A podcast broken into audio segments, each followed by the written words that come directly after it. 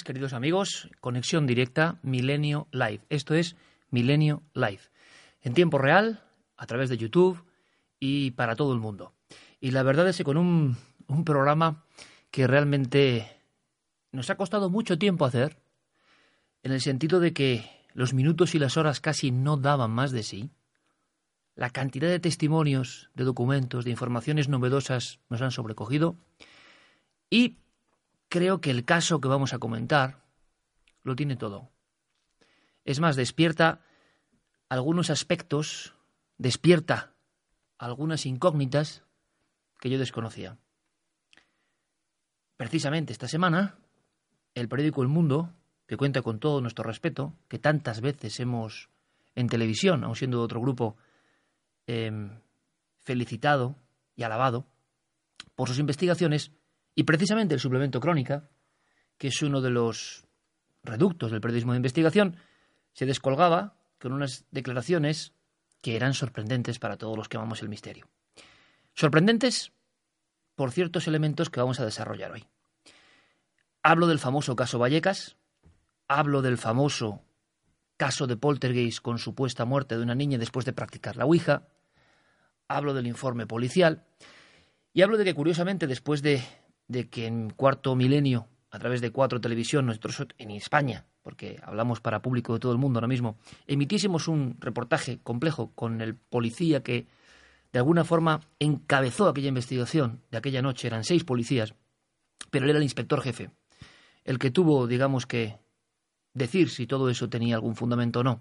Y además, una de las hermanas de la familia, precisamente, era importante porque era la persona que convivía cara a cara, durmiendo con la chica protagonista de esta historia. La chica que, por otro lado, de alguna manera se convierte en un mito moderno, con mucha realidad, a través de la película Verónica de Paco Plaza, que ha sido éxito en muchos países.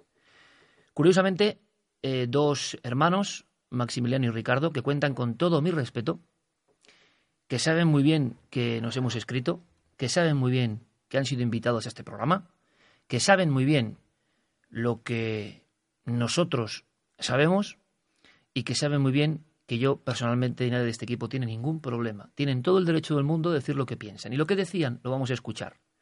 Poco menos que era un fraude toda esta historia del caso Vallecas y el famoso caso Poltergeist, terrorífico, se mire por donde se mire, con unas historias que no se conocían y que creo que hoy se van a conocer esta noche si nos seguís en Milenio Live.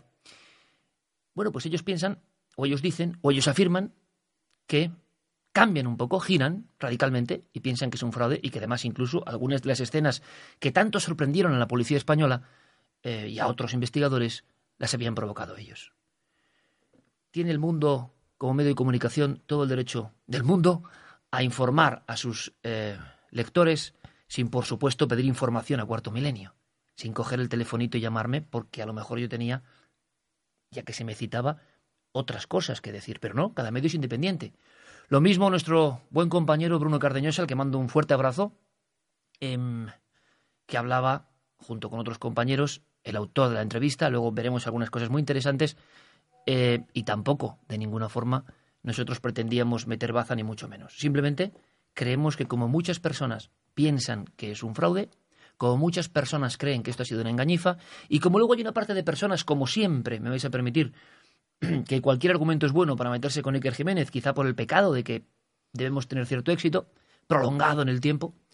Se unen los más escépticos de siempre, a lo mismo. Se unen muchos amigos del misterio e incluso buenos compañeros. Se unen muchos, y no hay más que observar. Lo dicho no solo en webs, sino en algunos medios, periódicos. Se va desde otro invento de Iker, como si Iker fuese el único que ha investigado esto o contado esto. No hay más que ver la bibliografía la hemeroteca y la biblioteca, o se llega a ver si me cuelgan, ¿no? De plaza pública. Pero no pasa absolutamente nada. No hablo de foros, no hablo de la libertad de Internet, hablo de medios concretos. Bien, hay mucha inquina. Y si me esperáis, porque vamos al grano, vamos a la historia, si me esperáis, si avanzáis en la noche con nosotros en Milenio Live, siempre de buen rollo, yo luego hablaré y diré lo que pienso. Pero la información es lo primero. Sobre todo el contacto con vosotros. De inicio, se ha revuelto el tema. Y ahora, como todos los investigadores y escépticos saben más que nadie, resulta que era todo un contagio psicológico. Y puede que haya algo de contagio psicológico, nunca lo hemos negado. Fenómeno social brutal. Pero algo más. Para mí un caso absolutamente terrorífico, con elementos de exageración, seguro, pero terrorífico, a todos los niveles, y vamos a contar por qué. Y doy más pistas y doy más datos. Em, hoy, en el tiempo de las redes sociales y de la intercomunicación, cuando alguien da un dato, enseguida hay mucha gente que no sabe qué hacer. Ahora hay una parte del público, esto es minoritario, que no sabe bien dónde posicionarse. Yo me dirijo hoy, y Carmen también. Carmen, buenas noches. Buenas noches. Milenio Live, nuevo concepto. A partir de ahora, y creo que para mucho tiempo. Sí, ¿eh? porque era un poco abrir el abanico a todos los amigos. No solamente vamos a estar tú y yo, ya no era dos en la noche y vamos a estar muy acompañados y por eso teníamos que cambiar el concepto. Seguimos siendo milenios, seguimos Somos la panda, ¿no? milenarios.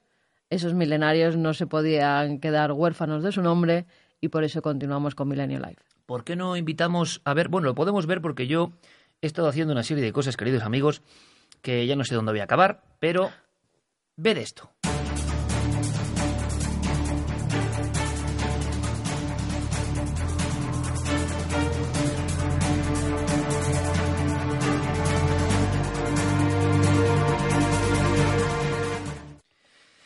Madre mía, la cantidad de gente que hay en tiempo real, porque me lo dice aquí un numerito. Eh, Tú dices, ves esto, pero yo te voy a decir con voz, porque hay mucha gente que a través de iVoox también escucha este programa y no ve esa imagen en la que salen las vías de contacto, con lo cual vamos, a darlas también de viva voz. Info arroba un teléfono de WhatsApp 683-144-183 y ya sabéis en las redes sociales Nave del Misterio o Carmen Porter guion bajo. Bien, es una noche larga. Es una noche para los investigadores y los que gozáis de la investigación. Es una noche donde el gran público, ese a quien se lo debemos casi todo, puede decirnos, sí, que el caso Vallecas otra vez no, por favor. Bueno, pues sí, ¿sabéis por qué? Pues hay cosas que nunca se han contado. Y cada escena es tremenda. Yo voy a decir una cosa recordando al gran Germán de Argumosa, y lo digo de verdad.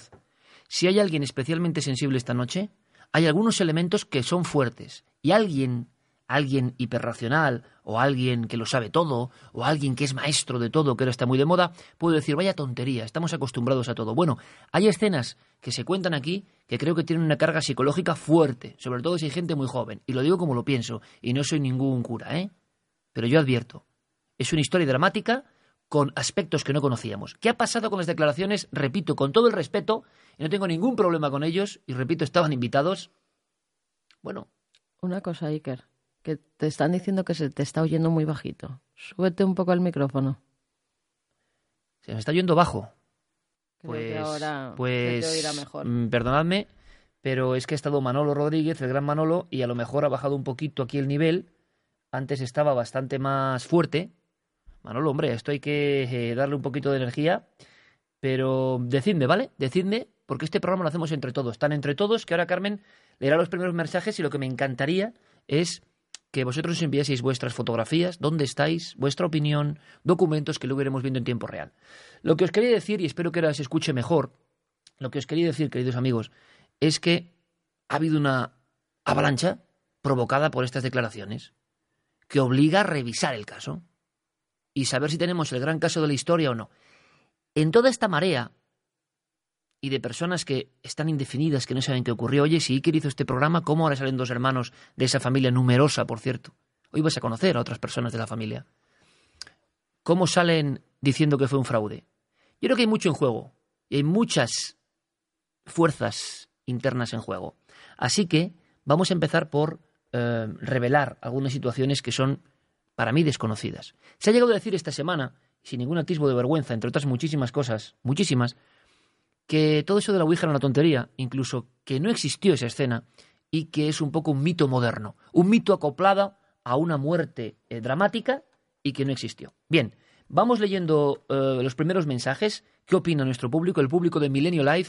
Ahí tenéis el hashtag Milenio Live, por favor. Esta noche es fuerte y quiero que nos acompañéis. Y yo voy conectando con alguien que nos va a contar algo que yo creo que nunca, creo no, nunca se ha escuchado. Pues mira, Carlos Umaña nos saluda desde Costa Rica, 4.11 de la tarde. Es allí José Ignacio Carro, que se suben a la nave con nosotros. está entrando mucha gente porque a mí la verdad es que Twitter mm, de repente se me queda como pillado de, toda la gente y todos los mensajes que hay.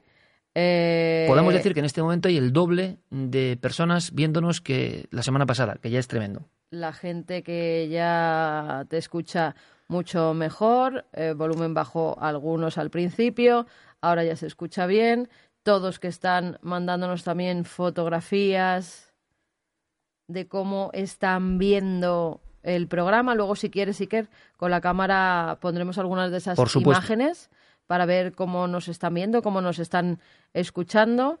Eh, la mayoría, muchos de ellos, lo hacen con sus mascotas, incluso con sus mantas en algunos casos, con el aire acondicionado en otros. El caso es que, Iker, esto ni siquiera me está cargando los mensajes de tanto como están entrando. Nos encanta y suben los espectadores, es increíble.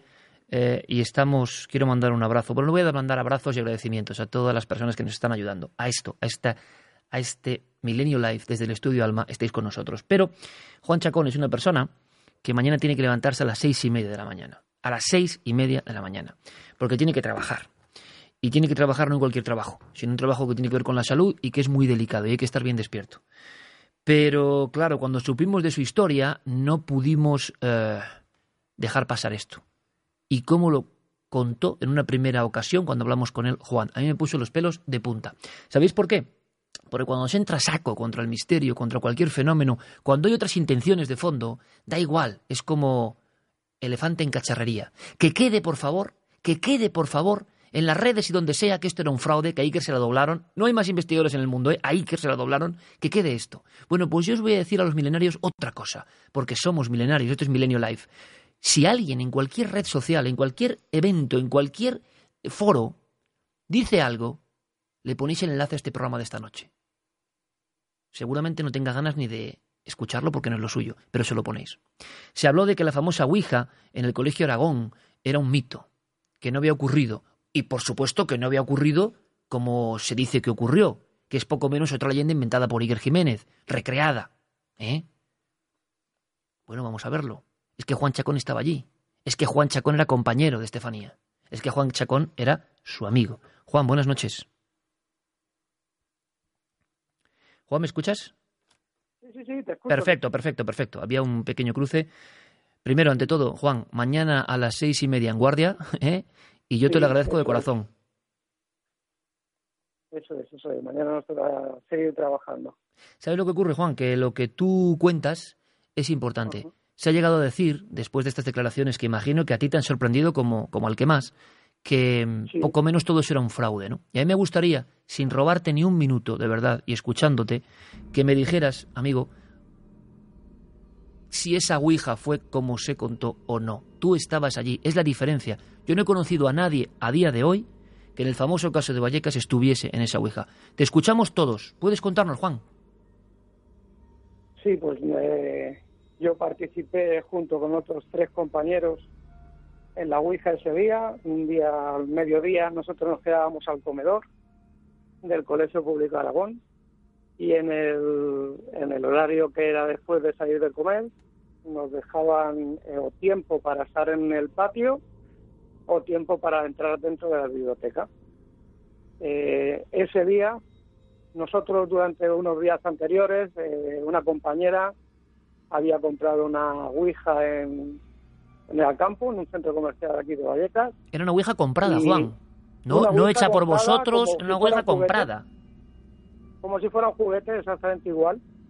Entonces ella llevaba la Ouija y nosotros eh, pues hacíamos eh, en ese horario, cuando nos quedábamos en el patio, normalmente lo hacíamos en la calle, en el propio patio, eh, dos o tres compañeros nos juntábamos y hacíamos la Ouija allí en, ese tiempo que era en el descanso hasta, hasta que ya empezaban las clases de por la tarde. Eh, ese día, eh, por casualidad, Estefanía se unía a nosotros y en vez de hacerlo en la calle porque hacía mal tiempo, nos subimos a la biblioteca. Nosotros subimos eh, nada más comer, y estando en la biblioteca, pues eh, justamente eh, había una puerta dentro de la biblioteca que daba una sala que era la sala de pretecnología. Esa sala de pretecnología, pues eran unas mesas de madera bastante altas, así tipo barra de bar, en la cual había pues seis banquetas, tres a cada lado. Y para describir un poco lo que era esa sala, esa sala era un rectángulo alargado en el cual en cada dos, en las dos laterales finales había dos ventanas. Esa sala tenía dos puertas, una de ellas daba a la biblioteca y otra daba la escalera de bajada de lo que es el, el edificio del comedor, que también era el edificio de dirección y conserjería. Nosotros decidimos meternos ahí a escondidas y bueno, pues eh, sacamos la tabla de Ouija, la colocamos encima de la mesa, eh, Estefanía en una de las esquinas de la mesa, yo en la otra de pie, Estefanía sentada en una de las banquetas, el otro compañero Antonio en una de las banquetas, sentado también, y justo enfrente Upe, que era la dueña de, de la tabla Ouija. Nosotros, eh, desde el primer día, no hacíamos la Ouija con, con lo que es la típica lupa que va marcando las letras. Nosotros hacíamos la Ouija con un vaso. Eh, Juan, permíteme, nosotros quiere decir que ese grupo, no sé si con Estefanía o no, ya había hecho la Ouija en otras ocasiones. Sí, sí, lo, hacíamos, lo habíamos hecho en otras ocasiones, en ese descanso del, del comedor, lo habíamos hecho hasta tres ocasiones una de ellas, eh, otra vez, también lo hicimos ahí en la sala de tecnología y las otras dos lo hicimos en la calle. Lo que es en el patio del colegio. ¿Estefanía era habitual o era la primera vez que se incorporaba? No, no, no, lo de Estefanía fue casual, totalmente casual. Nosotros fuimos a la biblioteca, ella subió con nosotros y ella entró con nosotros a hacer la Ouija, pero eh, totalmente casual. Contabas lo del vaso y creo que es algo impresionante porque algo pasaba en aquel lugar o con aquella gente, eh, ¿no? Nosotros la Ouija, cuando hacíamos la Ouija, eh, una de las cosas principales era nosotros no tocábamos el vaso ni tocábamos la lupa. Nosotros eh, simplemente poníamos la mano en el tablero. Ahí no había nunca hubo truco, nunca hubo trampa, no se ponía el dedo como salen muchas escenas que sale que se ponía el dedo en, el vaso, sino que el vaso, o sea, nosotros empezábamos la sesión, eh, llamábamos al espíritu de Verónica, que era el espíritu que siempre nos abría la puerta para poder eh, contactar, y pues ese día fue otro día más, otro día más que nos poníamos a hacerlo, eh, como si fuera un juego, como si fuera un juego, realmente estábamos haciendo, contactando, eh, no sabíamos muy bien con quién, lo tomábamos incluso alguna vez como que era algún espíritu juguetón o algo así, porque eh, la mayoría de las veces las pistas que nos daba o la persona que decía que era, eh, pues no tenía mucha lógica, porque siempre nos demostraba de alguna manera quién era. Estás describiendo, Juan, claro, un ambiente muy de la época, ¿no? Final de los 80, principios de los 90, la Ouija en las tiendas, ojo que esto es muy curioso, y la gente joven con deseos de, experimentar. Y me cuentas que Estefanía precisamente no era habitual. ¿Y que era una persona, cómo era Estefanía, Juan, antes de esa Ouija? Pues era una persona bastante introvertida, además no, no es que tuviera un gran grupo de amigos, eh, no se relacionaba mucho tampoco en el tema de, pues eso, del colegio, de tal, sino que bueno, conocía a, muy poquitas personas de allí, los que la conocíamos sabíamos que era una persona, una muy buena persona y, bueno, nos juntábamos con ella igual que nos juntábamos todos. Tú eres su amigo, Juan, tú eres su amigo. Fuera, fuera del colegio yo mm, no, no iba habitualmente con ella. Pero eres su amigo dentro del cole, digamos, ¿no? Sí, sí, éramos. Eras uno de los más cercanos, uno, de los más cercanos, digamos, del pequeño entorno de amistades de Estefanía, ¿no? Sí, porque formaba parte, pues, de eso, de, la típica niños que son introvertidos, que no se relacionan con los demás. Y yo, bueno, yo también era algo así, y entonces, eh, pues, entre nosotros nos relacionábamos un poquillo más. ¿Y qué pasó entonces en esa ouija? Que, fuera, que fuera del colegio me relacionaba poco con ella. Yo sí que es verdad que incluso he llegado a estar eh, en su casa, eh, pero yo tenía mi grupo de amigos porque yo vivía en, en, una calle, o sea, más cerca del colegio pero ella vivía en hispano-alemana, que llamábamos nosotros a la zona de esos edificios, entonces eh, más o menos eh, era del barrio, pero un poquito más lejos de lo que me pillaba en mi casa, que yo vivía en la zona de la Persa, de el Parque del Toro, que está justamente enfrente del colegio. ¿Y qué pasó en la Ouija concreta, Juan? ¿Cuál es la imagen? Se ha hablado de que de repente algo concreto ocurre con Estefanía y con la Ouija. Sí, sí, nosotros nos ponemos, nos sentamos, o sea, se sientan ellos tres, yo como comento, yo me quedé de pie en una de las esquinas y Estefanía estaba a mi izquierda. Eh, nos pusimos, eh, nosotros empezamos a invocar, se empezó a mover el vaso eh, rápidamente, haciendo giros, y, bueno, ya empezamos a preguntar. Eh, nos contestaba, las preguntas que nosotros le realizábamos nos contestaba, y Estefanía estaba tensa porque no sabía de qué se trataba el juego, no sabía, no sabía de qué se trataba el juego. En ese momento nosotros eh, le pedimos que ella preguntara algo también. Eh, pregunta tal, y ella preguntó, nerviosa, estaba bastante nerviosa, preguntó que quién, que quién era el espíritu con el que estábamos contactando. Y el vaso nombró eh, a base de deletrear su abuelo.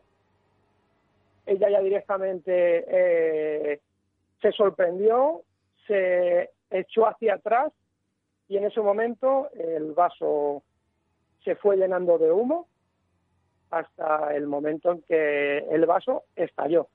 Ella se echó hacia atrás y la banqueta, su banqueta, se cayó. Entonces, eh, como os he, comentado al principio, eh, justamente lo que había en el tabique de al lado era la biblioteca. Ahí ya había niños que estaban en la biblioteca y a su vez estaba la profesora cuidadora de esos niños, que la persona que estaba era Dolores Molina, que era además nuestra tutora, nosotros la conocíamos como la, señorita Loli, y mm, al oír ese golpetazo, ella directamente eh, intentó abrir la puerta. Como no pudo abrir la puerta, no porque tuviera pestillo, porque no había pestillo en esa puerta. Intentó abrir la puerta y como no pudo, se puso a golpear para que abriéramos. En ese momento, eh, las dos persianas de las dos ventanas que he descrito antes, que estaban en los dos laterales de ese rectángulo, cayeron de golpe y una estantería de libros llena de libros que había cerca de la puerta se volcó hacia la manilla de la puerta. Sea, la estantería estaba bloqueando la puerta. La puerta era una, eh, se abría, era de madera y se abría hacia adentro. Al haber caído el, el armario, el, librero donde estaban los libros, eh, directamente ya no podía abrir la puerta. Ella seguía golpeando nosotros nos levantamos totalmente a ciegas, o sea, a juras, nos acercamos a la, a la puerta y entre Antonio y yo levantamos, conseguimos levantar el, mueble este librero, que bueno, que, que, pesaba muchísimo porque estaba lleno de tomos, de libros, de estos típicos de historia que eran bastante gruesos. Levantamos la, el armario y en ese momento eh, la señorita Loli abrió la puerta, nos vio, cogió la tabla de encima de la mesa y la partió con la rodilla. O sea, directamente la partió con la rodilla. O sea, esa, esa escena, eh, Juan, permíteme, esa escena que muchos creen que ha inventado Paco Plaza o Verónica o escenas muy exageradas para muchos, o que creen que es el señorito Iker haciendo sus recreaciones, tú lo estás contando más fuerte que lo que lo contamos nosotros. Tú lo viviste con tus propios ojos. Tú llegaste a ver el humo dentro del vaso. Y es cierto, Juan, porque eres un testigo excepcional de un hecho que se ha comentado mucho, pero nadie estaba ahí realmente. Eh, ¿El humo blanco se metió en, la, cara de Estefanía? Se metió al reventar el vaso, el, humo iba hacia ella, o sea, fue directamente hacia ella. Fue directamente hacia ella, o sea, eh, ella eh, se echó hacia atrás y en ese momento fue cuando reventó el vaso. Y al echarse hacia atrás, pues el, humo le fue hacia ella y fue cuando se cayó, o sea, se cayó, se fue hacia atrás, se perdió el equilibrio, la banqueta eh, cayó al suelo y ella cayó al suelo también. Ahí empezó, digamos, bueno, eh, ella se quedó muy impresionada, me parece, ¿no, Juan? Ella se quedó especialmente afectada. Histérica, o sea, se quedó histérica. Nosotros la conseguimos en el momento ese ya se puso a chillar antes de que abriéramos a la señorita Loli.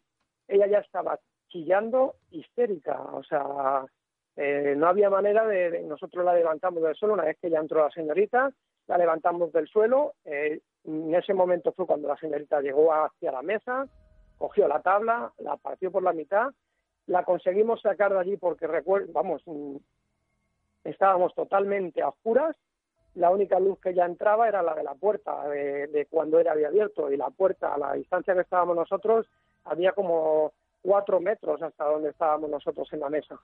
Eh, abrió la puerta, eh, cogió la tabla, la rompió y ya directamente nosotros salimos de la, de la sala de tecnología que llamábamos eh, a la biblioteca, ella histérica perdida, eh, un ataque de llorando, o sea, tenía un ataque encima increíble. Oye, Juan, una cosa, permíteme.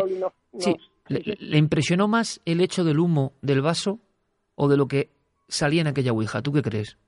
Ella cambió totalmente la, la cara cuando en esa tabla el, el, espíritu que a nosotros nos hablaba y a ella le contestó como que era su abuelo. Oye, En el momento que, ella, que, ella vio eso, o sea, según estaba, ella tenía interés, estábamos leyendo lo que nos estaba diciendo el vaso, y en el momento que ella leyó su abuelo, ella ya cambió totalmente. O sea, la cara mm, se le, le cambió la cara, simplemente por saber que el espíritu que estaba hablándonos era su abuelo. Oye, Juan, em, y después de esta escena que tú viviste en primera persona, em, cambió el, la forma de ser se volvió más retraída, empezó a tener esos ataques que decían que tenía. Antes de la Ouija, Estefanía tenía los problemas o el comportamiento que tuvo después de esa Ouija en la que tú estuviste.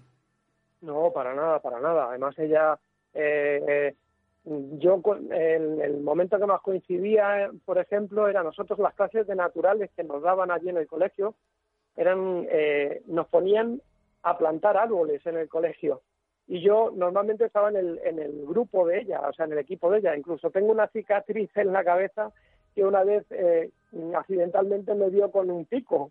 O sea, eh, yo estaba con ella habitualmente en las clases de naturales, en la clase de tal, los grupos que nos ponían, casi siempre estaba yo con ella. Y no, no era una, no se le dio ningún cambio excesivo, no era una persona problemática, era una persona eh, buena, que tú la veías, no tenía malicia ninguna, no eh, porque sí, hay otros niños que son revoltosos. Era una buena chica, Juan, una buena chica que encima por casualidad está en esa Ouija por primera vez, se lleva ese susto, le pasa eso y ya se queda como más afectada, quizá, ¿no?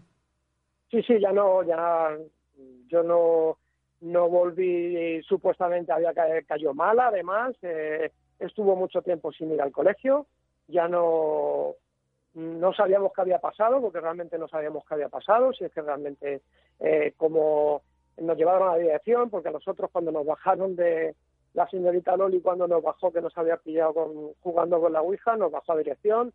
En aquel momento el director era Félix, eh, Félix nos castigó a todos, pero ella como tenía ese ataque y ese tal, quiero recordar, no sé si realmente al final le tuvieron que llamar a sus padres para que fueran a por ella, porque a partir de, ese día, bueno, se tiró una larga temporada sin ir al colegio y nosotros achacábamos eso de que estaba estaba enferma, de que ella estaba enferma. Juan, soy Carmen Porter. Oye, eh, ¿volvisteis a comentar con, con Estefanía ese acontecimiento, ese hecho? ¿Pudisteis hablar con ella después de lo que había sucedido? No, no, no, no, no volvimos a comentar absolutamente nada porque vimos lo que realmente yo sí que la había vivido. Entonces, como yo la había vivido y vi la situación, yo, no sé, yo en todo momento pensaba que, que todo lo que pudiéramos recordar de eso era hacer mal.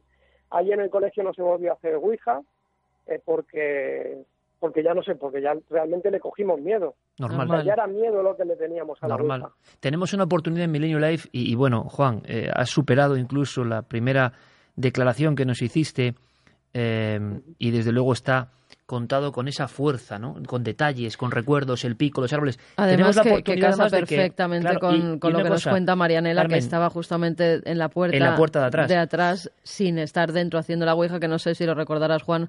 Marianela estaba en la otra parte de la puerta. Cuando salimos, cuando nos sacaron de allí, o sea, directamente eh, fue sacarnos y llevarnos a, dirección.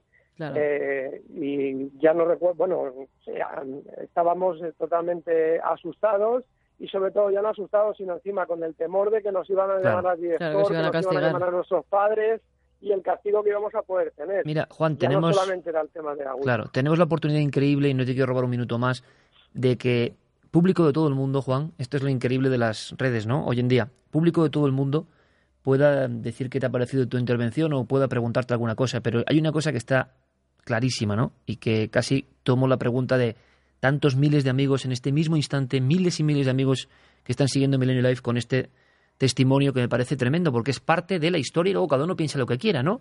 Eh, esto es una histeria, esto es un fenómeno de comunicación real, pero desde luego nunca había venido nadie a contarnos qué pasó de verdad en el Colegio Aragón en la famosa Ouija de Estefanía de la que tanto se ha hablado. Juan, ¿cómo fue el momento en que te enteras de que la pobre Estefanía Gutiérrez Lázaro muere?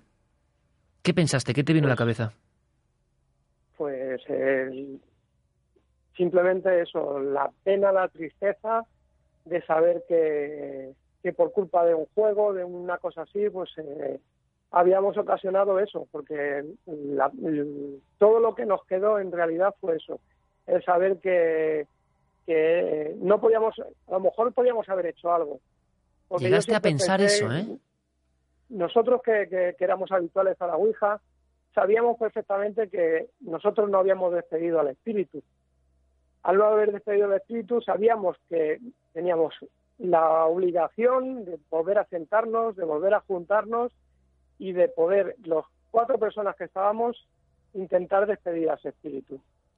Nosotros, eh, al no darnos la opción esa, todos, eh, cuando nos volvimos a juntar otra vez, ya no con Estefanía, porque sigo comentando que, ella mm, salió tan sumamente afectada que con ella no volvimos a comentar nada, pero nosotros sí que comentábamos el hecho de, ostras, que no hemos despedido al espíritu.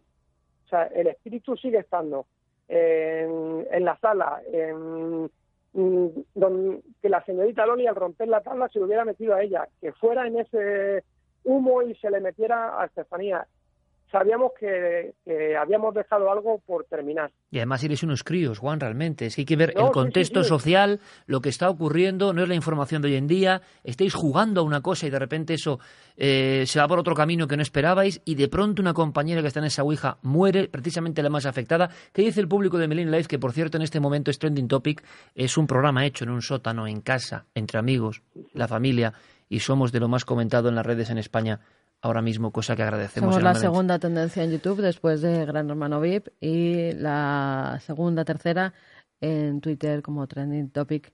Esta noche nada más. En este estudio con dos carteles y, y sobre todo buenos amigos, porque puedes tener todos los medios del mundo, pero si tienes a gente como Juan que te cuenta esto, eh, lo demás de qué vale, ¿no? Sobre todo la mayoría de los, de los mensajes hacen referencia a la verdad del testigo que lo ha vivido en primera persona. O sea, creen que Juan está contando algo que es que no, no está recreando nada, que lo vivió, que es que nos ha dejado sorprendidos porque lo ha contado con más fuerza de lo que nosotros lo contamos. Además, porque, porque Juan nunca se había escuchado la voz de algún participante de los que estabais haciendo la Ouija ese día junto a Estefanía. Estaba la hermana que estaba fuera, lo que se había contado o lo que Estefanía presuntamente había contado al resto de la familia, pero en ningún caso se había oído nunca la voz de uno de los participantes y es lo que está eh, realmente mm, pues diciendo la gente. También me dicen, eh, Carmen, pregúntale si la hermana estaba en la Ouija. La hermana, fuera, estaba, la fuera, estaba fuera, Marianela lo contó, estaba, estaba fuera. Además, ella dice que ve perfectamente cómo sube la escalera la profesora a la que hace referencia Juan y cómo intenta entrar en la puerta y no puede. Todo, todo está refrendado por cómo ella lo vive desde fuera, tú desde dentro, Juan, y cómo nos lo contó ella, eh, cómo, cómo se produce ese, ese, movimiento en el colegio porque algo está ocurriendo. Incluso es testigo cuando abre la puerta y rompe esa ouija tal y como tú has dicho, dando un golpe con la rodilla y partiéndola por la mitad. Nos dicen también que... A ver, es que se Es imposible tantos mensajes. Bueno, Juan, yo te quiero dar las gracias enormemente. Luego escucharemos más mensajes de, imagino, personas que se han quedado muy impresionados.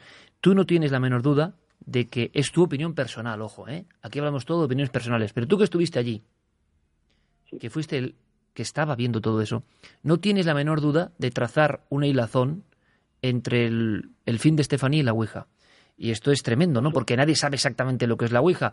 Pero se te quedó esa sensación, yo creo, Juan, que el cerebro nuestro, y tú trabajas en ámbito sanitario, el cerebro nuestro eh, es muy complicado, ¿no? Y muchas veces lo sabemos, y los amigos y amigas ahora lo sabrán, te pasa una tragedia con un familiar, con un amigo, y el cerebro, aunque no tengas culpa de nada, porque tú, Juan, no tienes culpa de nada, ni nadie de ese grupo tenía forma de prever lo que va a ocurrir, el cerebro en el fondo, ¿verdad?, nos acuchilla de vez en cuando diciendo, podías haber hecho esto, podías haber hecho esto otro, tenías tal, y eso también es bueno contarlo, Juan, para desahogarse. Mm, fue una cuestión como hay uno entre un millón, porque no hay muchos más casos de este tipo, y desde luego te quiero agradecer de todo corazón que nos digas que esto no era ninguna leyenda urbana, ¿verdad? Ninguna, ninguna. Ha sido real, es la, lo que nosotros vivimos y, y sobre todo eso, el que, como bien dices, tanto que se dice que todo invención y que todo tal, esto es un, un secreto que teníamos guardado, que, realmente en estos momentos, que además, como bien dices, eh, todo el mundo habla de que eres todo invención y tal, no es invención y además ha costado la vida de una persona y que y el sufrimiento que, que llevó durante esa última temporada que ya Juan aunque Juan Chacón aunque, aunque suene frívolo eh, no te he pagado un par de millones de euros para que cuentes esto verdad no, para nada. Además, eh, eh, yo el primer, eh, quiero decir, yo en 2013 intenté mandar un correo para ponerme en contacto con, Cuarto Milenio para, para que realmente contar la verdad, porque en aquel momento también pues se volvía a salir lo del tema de expediente Vallecas. Pues fíjate. Y yo, por lo que fuera, el mail no salió. Pues tiene que salir ahora. Y en este momento. Se me quedó, claro. Eso es, eh, se me quedó sí, la bandeja. El típico mail que se deja ahí por una bandeja que nunca sabes y luego alguien dice, hombre, pero ¿cómo no me has escrito? Y han pasado dos años y no sabía ni uno ni otro nada, ¿no? Pero eso es lo que pasa, Juan, que nada es casualidad, amigo mío. Nada es casualidad.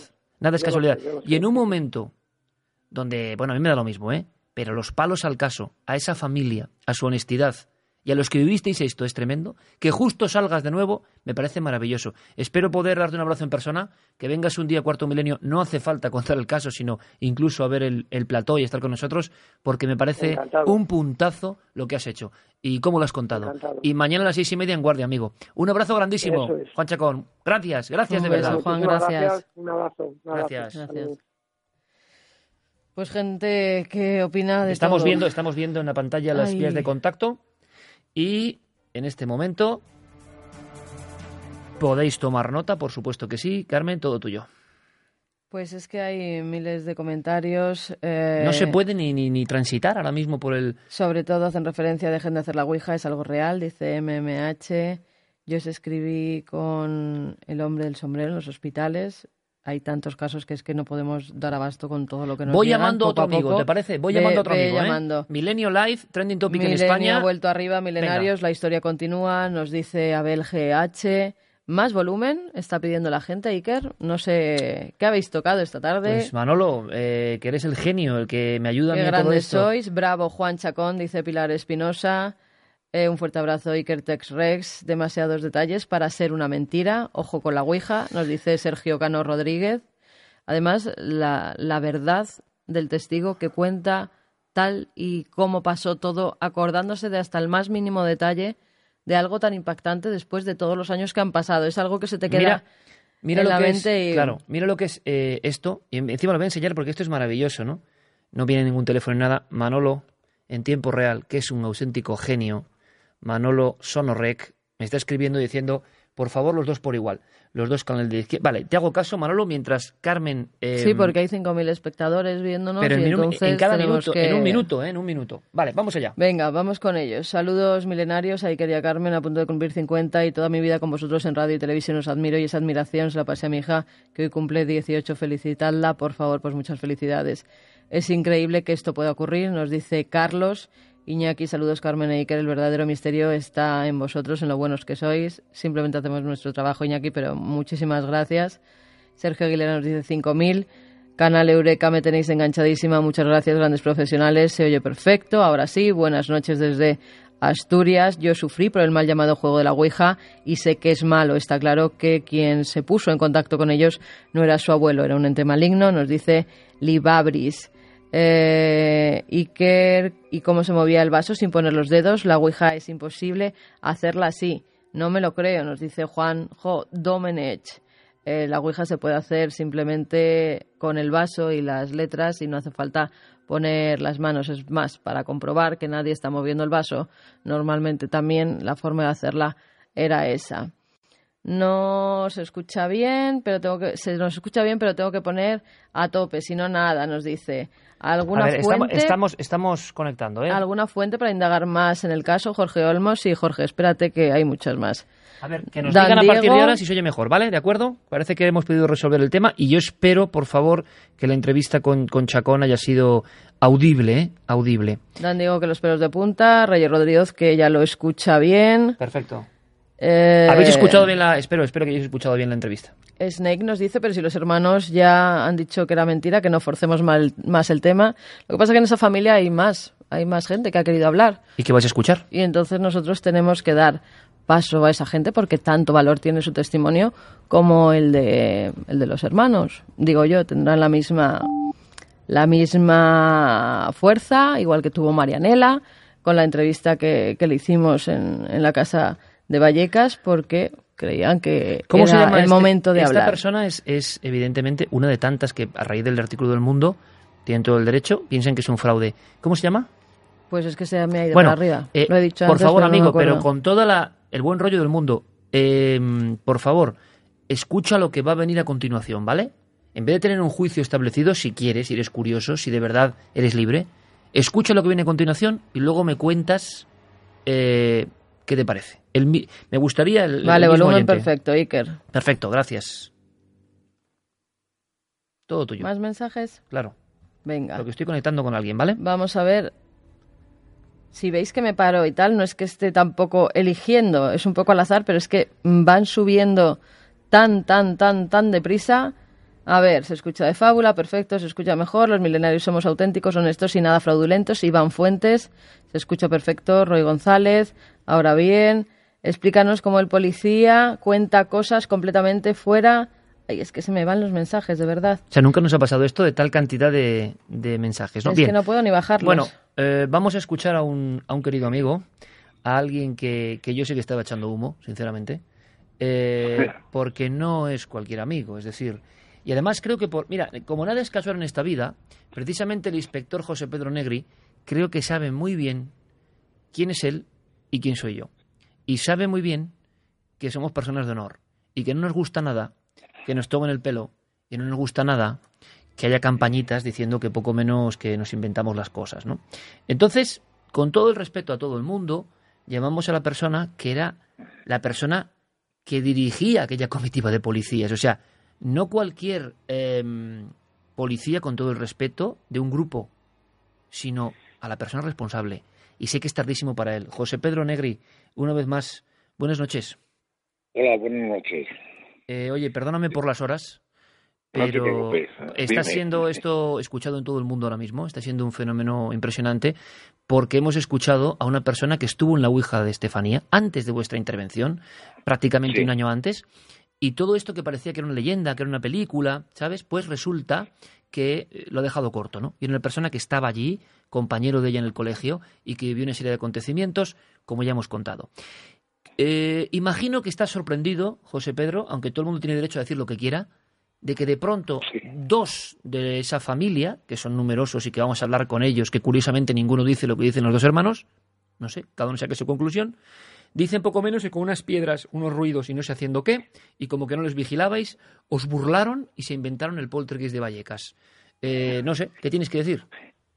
Pues va, es muy fácil. Eh, eh, yo que estuve allí y la memoria no me falla hasta ese punto, te puedo decir que, perdón, que, no hay, eh, que, no entiendo lo que dice este señor, porque eh, no parece que el tema de la ubicuidad en esa persona no existe. Dice que estaba con nosotros en la habitación. Sí. ¿Entiendes? Y bueno, si estaba con nosotros, ¿cómo tiró la piedra? Ya. Eh, ¿Qué pasa aquí, José Pedro? ¿Qué, pasa de fondo? Es decir, eh, no sé, me imagino que te ha sorprendido, ¿no? Es decir, primero, tú aquí no ganas nada. No, está bien, está bien lo que dice José Pedro, porque eh, en un primer momento, él en las primeras entrevistas dice que os acompaña, José Pedro, ¿verdad? Que está con vosotros visionando las habitaciones y luego dice que está en el salón tirando la piedra. Entonces, o es un caso de bilocación que puede ser, porque en este caso ya puede ser todo. Que se puede ir lado y para otro. Claro. él estaba en la habitación conmigo y con el padre, ¿eh? y con otro policía. Otro policía estaba en el salón. Por lo tanto, me extraña muchísimo que tirara una piedra sin que el otro se percatara. Vigilando, vigilando a la familia, José Pedro, porque es lo que hace la policía. Deja, aparte de la familia, en el salón con uno de los números y vosotros vais con las habitaciones como normalmente hacéis. Y, son dos hermanos los que dicen que estaban allí y efectivamente el mayor de 16 años estaba con nosotros en el momento que se oyó el ruido en la habitación, por lo tanto me extraña muchísimo que cuente ahora estas cosas. Y, además eh, el ruido que, que se produjo no era una simple piedra chocando sobre unas latas o lo que él diga que es. Eh, es que eh, no había nada en el. Yo me asomé y lo vi, no, no había nada. Y lo de la puerta de. quiero dejar constancia de esto. Lo de la puerta del salón es, eh, bueno, algo insólito también, porque me, me, imagino que cualquiera con sentido común, y yo en ese caso, eh, cuando enciendo la luz, abro la puerta, digo, abro la puerta, veo que la puerta. Ahí va. Mira, tenemos aquí. Justamente cuando abre la puerta se nos. Sí, sí, eh, sí. Lo que se decía en, en esa entrevista es que los ficheros, que normalmente, una especie de álbumes ficheros, no sé bien lo que era, eh, que tenían allí, pues eran los que provocaban que se abrieran esas puertas. Claro, los policías no están acostumbrados, llevando 40 años de actuaciones en Vallecas, a que se caigan unos archivadores. Mm, comprobaron si había incluso hilos que pudieran abrir esas puertas y vieron que no había nada ajeno que los accionase. Eh, con los archivadores me imagino que harían lo mismo, si es que tales archivadores estaban ahí. Vamos, eso es el trabajo de los policías, no solamente de Juan Pedro. Eh, hemos tenido acceso al testimonio de otros policías, lo conocimos, ¿verdad, Ziker? Sí. Volviendo a nuestro domicilio en Madrid a uno de ellos, que también había intervenido y nos contaba exactamente lo mismo. José Pedro les hizo revisar cajón por cajón, eh, José Pedro armario por armario. Un momentito, José Pedro, sí. Les hizo revisar absolutamente todo precisamente para ver si les estaban tomando el pelo y había algún hilo o algo que accionara que esos eh, armarios se abrieran. José Pedro, te escuchamos ahora con el altavoz directamente con el móvil sin ningún problema, a lo bravo, como esto es aquí. Espero que el público te pueda escuchar. Yo voy a aproximar el, altavoz. Decía Carmen que, bueno, que estamos todos un poco sorprendidos. Oye, que, que puede ser que ellos crean que eso ha sido así, ¿no? Que, era tonto, que no sé, no sé cómo explicarme. Lo de la puerta, insisto en ello, eh, cuando se encendió la luz, y ya la puerta se había aperturado y de forma violenta, como he dicho una y mil veces, la puerta solo se abrió una vez, efectivamente, pero empezó a bambolear un montón de veces, no sé cuántas, porque el número no lo puedo precisar. Y cuando miré, hice una inspección ocular a ver si había algún dispositivo o algo, yo no vi nada dentro de...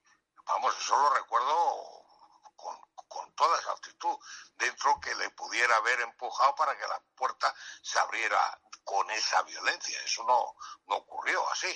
Y sobre todo, José Pedro, que había un policía, y había varios policías en esa casa vigilando lo que, lo que ocurría. Llegan a decir, mira, quiero que escuches esto, vamos a ver si tú puedes con el retorno escucharlo, espero que sí, vamos a hacer todo lo posible. Mira, eh, hay una cosa muy curiosa en esta historia, eh, que quiero que, sepas y que sepa el, público y que simplemente es un dato más.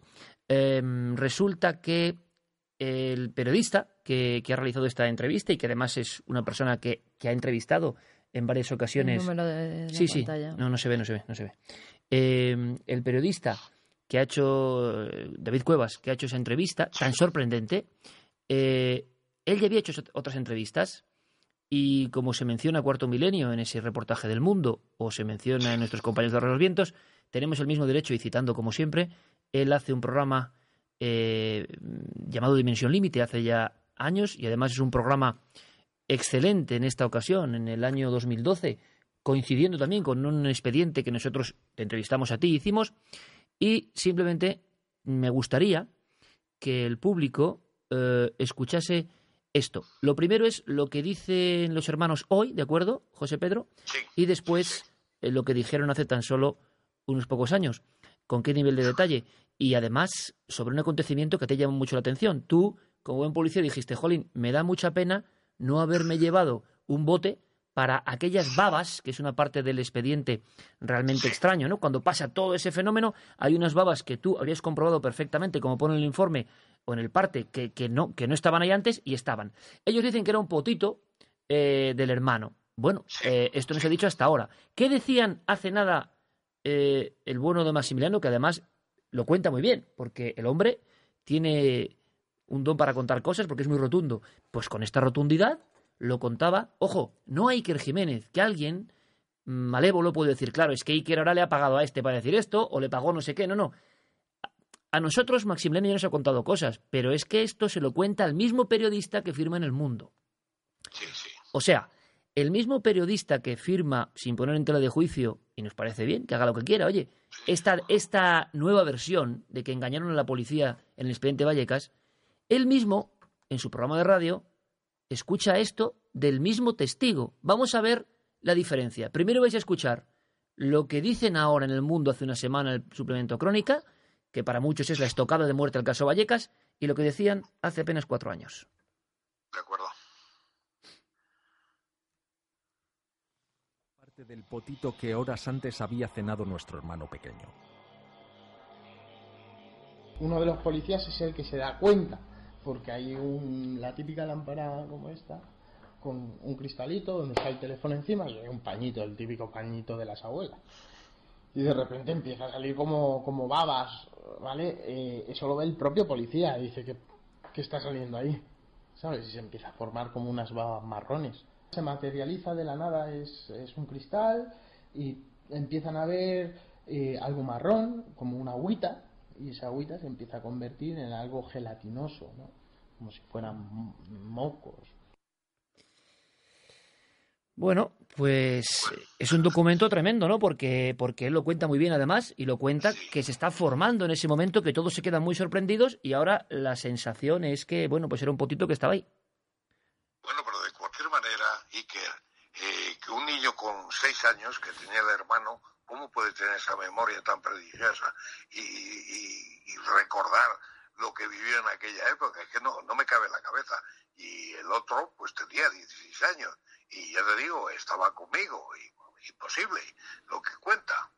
José Pedro, tú has tenido hijos. ¿Sabes lo que es un potito, no? Sí, sí, claro. ¿Y sabes lo que son babas? Sí, Me imagino que un policía que ha tenido que distinguir muchas veces otras cosas mucho más fuertes, como son drogas, como es cocaína, como es tal, sabrá lo que es un potito y distinguirlo de baba o moco. No era y además a esa hora de la noche, cuando yo, además lo he explicado muchas, una vez y mil veces, eh, cuando yo llego, eh, vamos, miré por todos sitios y vi que había un teléfono y con un pañito de estos antiguos que bordaban las mujeres y estaba limpio. Y cuando no vamos a ir, miro y, veo que, hay una especie de baba, efectivamente. Pero eso no estaba antes. Y al niño no le dieron el potito por la, a las 3 de la mañana o a las tres y pico, vamos, que no. José Pedro, hay una cosa, hay una cosa que, que te acusa alguna gente, que en 1992 tú dijiste eh, que prácticamente, bueno, que el caso no era para tanto por lo que vivisteis. ¿En ese momento podías contar verdaderamente lo que pasaba o no podías contarlo hasta que ya te jubilaste. me daba, me daba un poquito de reparo, es normal, ¿no? Pero es que eso lo saben los investigadores también, es increíble que lo saquen antes del juicio porque lo saben los primeros, ¿sabes, José Pedro? Pero en fin, sí, bueno, ¿qué vamos a decir, no? Pero bueno, no, es lo mismo, ¿no? No es lo mismo porque era una situación un poco embarazosa y saliste bueno, que, que lo al trapo, ¿no? Sí, sí. Sí, sí, yo no creo tampoco en estas cosas mucho, pero bueno, lo que he vivido, lo he vivido. Y eso no, no, me, me, lo digo otra vez y mil veces pasé un mal rato. Oye, José Pedro, ¿y te sorprende esto que ha pasado? ¿Por qué? Bueno, no lo sé, la verdad es que no tengo ni idea. Eh, yo no conozco al periodista, ni, ni, ni, sé por qué eh, ese artículo, ni quién se lo ha... Porque no me, imagino que no se lo habrá inventado, que se lo habrá contado alguien, pero ahí hay una manipulación, hay algo raro ahí, que no, que no, que no tiene sentido, además. Es bueno saber que José Pedro Negri, eh, que no voy a contar aquí su currículum y lo que ha tenido que vivir, y en, situaciones que son muy serias, eh, le tocó esto, fue muy honesto, lo ha contado siempre a quien se lo ha pedido, Parece que da mucha rabia que, nosotros lo entrevistásemos, da la impresión. Y es muy curioso porque los propios chicos, que yo de verdad creo que no son los culpables de esta historia, fíjate lo que te digo, pero los propios chicos que ahora niegan esto, pues, están a sus razones, a mí me escriben, a mí me escriben felicitándome por el reportaje, por tu intervención, por lo que contaste, ¿no? Y por lo que fue el programa. Entonces yo no lo acabo de entender. Por lo menos, José Pedro, que se escuche tu voz, porque Ahora, ¿sabes? Está muy de moda que un periodista le ataquen por lo que sea y se desdiga, pido perdón, no sé, todas estas cosas. Tú viviste lo que viviste, ¿no? Y ya está. Claro, yo he vivido una experiencia ahí que fue para mí rara, extraña, y que bueno, que no, no sé explicarla ni, ni, ya lo dije en su momento. Para mí no tenía eso una explicación lógica y normal. Para pues mí era algo raro. Yo creo que hay que hacer un poco de justicia, José Pedro, y por lo menos que el público sepa que el inspector jefe Vallecas, que estuvo en aquella casa, eh, sigue diciendo que esto, lo que no se cree él, es la versión de ahora. Por lo menos se quede, que, que, conste en acta, José Pedro. No me lo puedo creer por lo que te he dicho, porque esta persona estaba conmigo en esa habitación y por lo tanto no pudo tirar la, la, famosa piedra que dice que tiró por el, por el pasillo. El pasillo estaba limpio de polvo y paja, no había nada, no había nada, estaba, no, no había eh, cosas de lata ni, ni, nada que, que, asemejara ese ruido que yo oí. Y, por otro lado, eh, me extraña muchísimo que con 16 y 6 años creo que tenía el pequeño, que el pequeño tirara la, la, piedra porque se lo dijera la madre. Eh, no lo entiendo, no entiendo bueno, José Pedro, en esa, en esa inspección que hacéis de la casa, ¿veis en algún momento un montoncito de piedras o piedras escondidas por el domicilio? porque es lo más normal, tener piedras por el salón. Para nada, pero que, va a haber piedra por el salón, no había nada. Eso para mí es una historia un poco rocambolesca, no, no, no tiene sentido. Insisto en ello, porque además, si hubieran hecho esa acción eh, que me estáis comentando, pues el policía que estaba con ellos ahí sentado en, el salón, en un sofá que había, pues lo hubiera dicho, eh, ¿qué haces? y tal. evidente, ¿no? José Pedro, que te mando un abrazo como siempre que conste en acta y que simplemente no sabemos lo que ni tú ni yo ni Carmen ni nadie podemos saber qué pasó allí, pero mira, no me gusta nada que a la gente honesta se le ataque. Y sabes lo que creo que tú eres víctima colateral de otro tipo de cosas que tienen que ver conmigo, pero bueno, eso luego lo contamos. José Pedro, que te mando un abrazo grandísimo y que, y que como siempre nos podemos mirar la cara y hablar con la tranquilidad de siempre, pues que seguiremos viendo lo que pasa. De todas formas, las contradicciones son muchas más y las iremos comentando. Te mando un abrazo muy grande. Igualmente. Gracias, José Pedro. Gracias, gracias. Bueno, hemos llamado eh, por móvil directo yo creo que esto es, esto es muy interesante. Mi querido Guillermo León y Diego Marañón y Javi Pérez Campos y Clara Tauces, que se han dado un trabajo increíble, porque esta noche vamos a estar los mismos que estuvimos la noche anterior. Yo creo que es lo lógico que tiene que entenderse. Hicimos el programa la semana pasada con toda la emoción de cosas nuevas y vamos a estar los mismos como José Pedro Negrino, defendiendo lo que sabemos, con incorporaciones y cosas muy curiosas. Eh, quiero que escuchéis más elementos. Esto es muy importante, porque, repetimos, para quien se haga un mapa, una niña hace la Ouija, como habéis escuchado en el Colegio Aragón de Madrid en 1991. Eh, luego entraremos en. Nosotros tenemos la autopsia. Se habla del.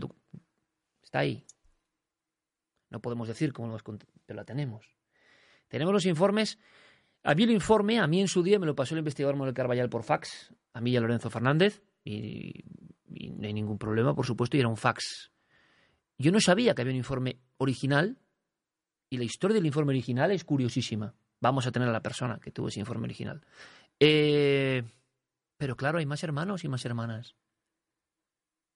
Y si salen de, seis hermanos dos que dicen que, que es un fraude, de verdad, aunque no queréis nada del misterio y os parezca todo esta tontería, ¿os dejáis engañar tan fácil? No porque ellos no tengan razón o vivan lo que creyeron o sea lo que sea sino porque habrá que ser proporcionales, ¿no? Y hemos dejado a la madre que quería intervenir, Concepción Lázaro, que conmigo siempre se ha portado fenomenal, contigo también, y a mí me parece una persona muy especial. Y como no queremos ni hacer sangre, ni meternos en temas familiares que no van con nosotros, ni queremos hacer ningún daño a nadie, no vamos a ponerla porque a ella le afecta mucho esto. Sobre todo porque es la principal acusada. Claro, pero luego hablaremos, si queréis, en la segunda parte del trasfondo, ¿vale? Vamos con documentos, vamos con historias. Milenio Live, podéis intervenir en cualquier instante. Eh, luego iremos, como comprenderéis, hoy no es tanto de saludos o de fotos, pero luego lo vamos viendo si os parece. Y me gustan mucho vuestras teorías. Hemos escuchado a José Pedro Negri y a Chacón, el compañero de Estefanía. Hace la ouija, cae en una especie de sensación de histeria absoluta, luego empieza a agravarse algo, muere. Hay una historia tremenda, que es que ella le dice a su madre el día de la muerte y con las hermanas de testigo que va a morir ese día que muere, eh, ¿esto es una leyenda o no? Lo vamos a descubrir. ¿Es una leyenda que se exhumó el cuerpo de Estefanía o no? Porque hay una historia, el grupo Fedine, una serie de investigadores, para muchos muy, muy honestos, para otros unos para psicólogos más, ni quitamos ni ponemos, hemos tenido acceso con mucha amabilidad a toda esa información, y hablaban de exhumación. Hay algunas personas, como aquí todo es así, que dicen, esta es la clave del caso, la exhumación. No ha habido exhumación. No ha habido exhumación. Para saberlo basta ir al registro del cementerio, como hemos hecho, y preguntarlo. Luego nos lo cuenta Clara Tauces. Y saber qué pasó, porque sí pasó algo. Sí pasó algo. Al parecer la niña, Estefanía Gutiérrez Lázaro, pide por favor que se le entierre con una foto de los padres. Esto evidentemente tiene que tener con algo de complejo de culpa o de sensación familiar, ha muerto en esas circunstancias, no se ha hecho caso a su última voluntad. El caso tiene de todo, absolutamente. Entonces, esta niña muere y esa casa se convierte en un infierno. Y para más Inri, para más Inri, la policía, como muy pocas veces, interviene en esa casa, dejando constancia en el parte de incidencias de que ha ocurrido una serie de fenómenos que ellos ponen de todo punto inexplicables. Bien, no es normal que esto ocurra, pero es que hay mucho más. Eh, hacíamos el programa en 2012 y en el 2012, y yo por supuesto no voy a enseñar nada personal ni muchísimo menos, pero a mí me hizo una franca ilusión cartearme y hablar con, escribirme con Maximiliano, el chico que ahora dice que esto no fue así, felicitándonos por la labor. Un chico que además, yo creo que por su posición en esa casa, eh, ha contado muchas cosas, asesorando, por ejemplo, la película Verónica. Hay otra teoría que nos dice, demagógica total, claro, como los chicos han visto que se pone a la chica como una endemoniada, nadie la ha puesto como una endemoniada, pero bueno, tenía una serie de fenómenos que su madre y su familia y las otras hermanas nos van a contar esta noche. ¿eh? Como había esos fenómenos, pues se han indignado mucho y han salido con esto. Bien. se tenían que indignar también con, la, película, ¿no? que es mucho peor, ¿no? Y no salir con el merchandising, haciéndose fotos en las redes sociales pero que tienen todo el derecho, además. Sí, sí, se pueden indignar de todas, todas, porque pero también se tendrían que indignar con la película. Yo creo que ni Maximiliano ni Ricardo son los... Ellos han contado su historia. Yo creo que ellos, bueno, tendrán sus historias, y ahí no me voy a meter para nada, pero durante muchos años lo han contado, lo han argumentado, lo han contado muy bien, lo han vivido, creo yo, y ahora ha debido pasar algo. Es muy extraño que tú cuentes algo y no te preguntes como periodista o como investigador y, qué, y por qué el resto de la familia dice todo lo contrario. En teoría, porque ahora que no vive el padre han podido ya hablar por fin. Pero un hombre con, con la edad que tiene en 2012. En fin, vamos a, vamos a analizar todo porque hay una serie de incongruencias a nuestro entender. ¿De acuerdo? Eh, nosotros emitimos un programa con José Pedro Negri y Carmen entrevista a Marianela porque era una hermana que nunca había salido. Y era la hermana, no sé si decir más próxima o no, pero por, dormía con ella. habitación. Y bueno, ¿eh? Mm, ¿Qué ocurre? Que el testimonio era brutal, hay que decirlo, era brutal, y que tenía muchísima fuerza. Y contaba cosas que no habíamos escuchado. Bien. Curiosamente, analizando testimonios de Marianela, desde el año 92, se corresponden como un guante. Los testimonios de la familia que cuentan ciertas cosas, cuando uno los compara, se corresponden. Bien.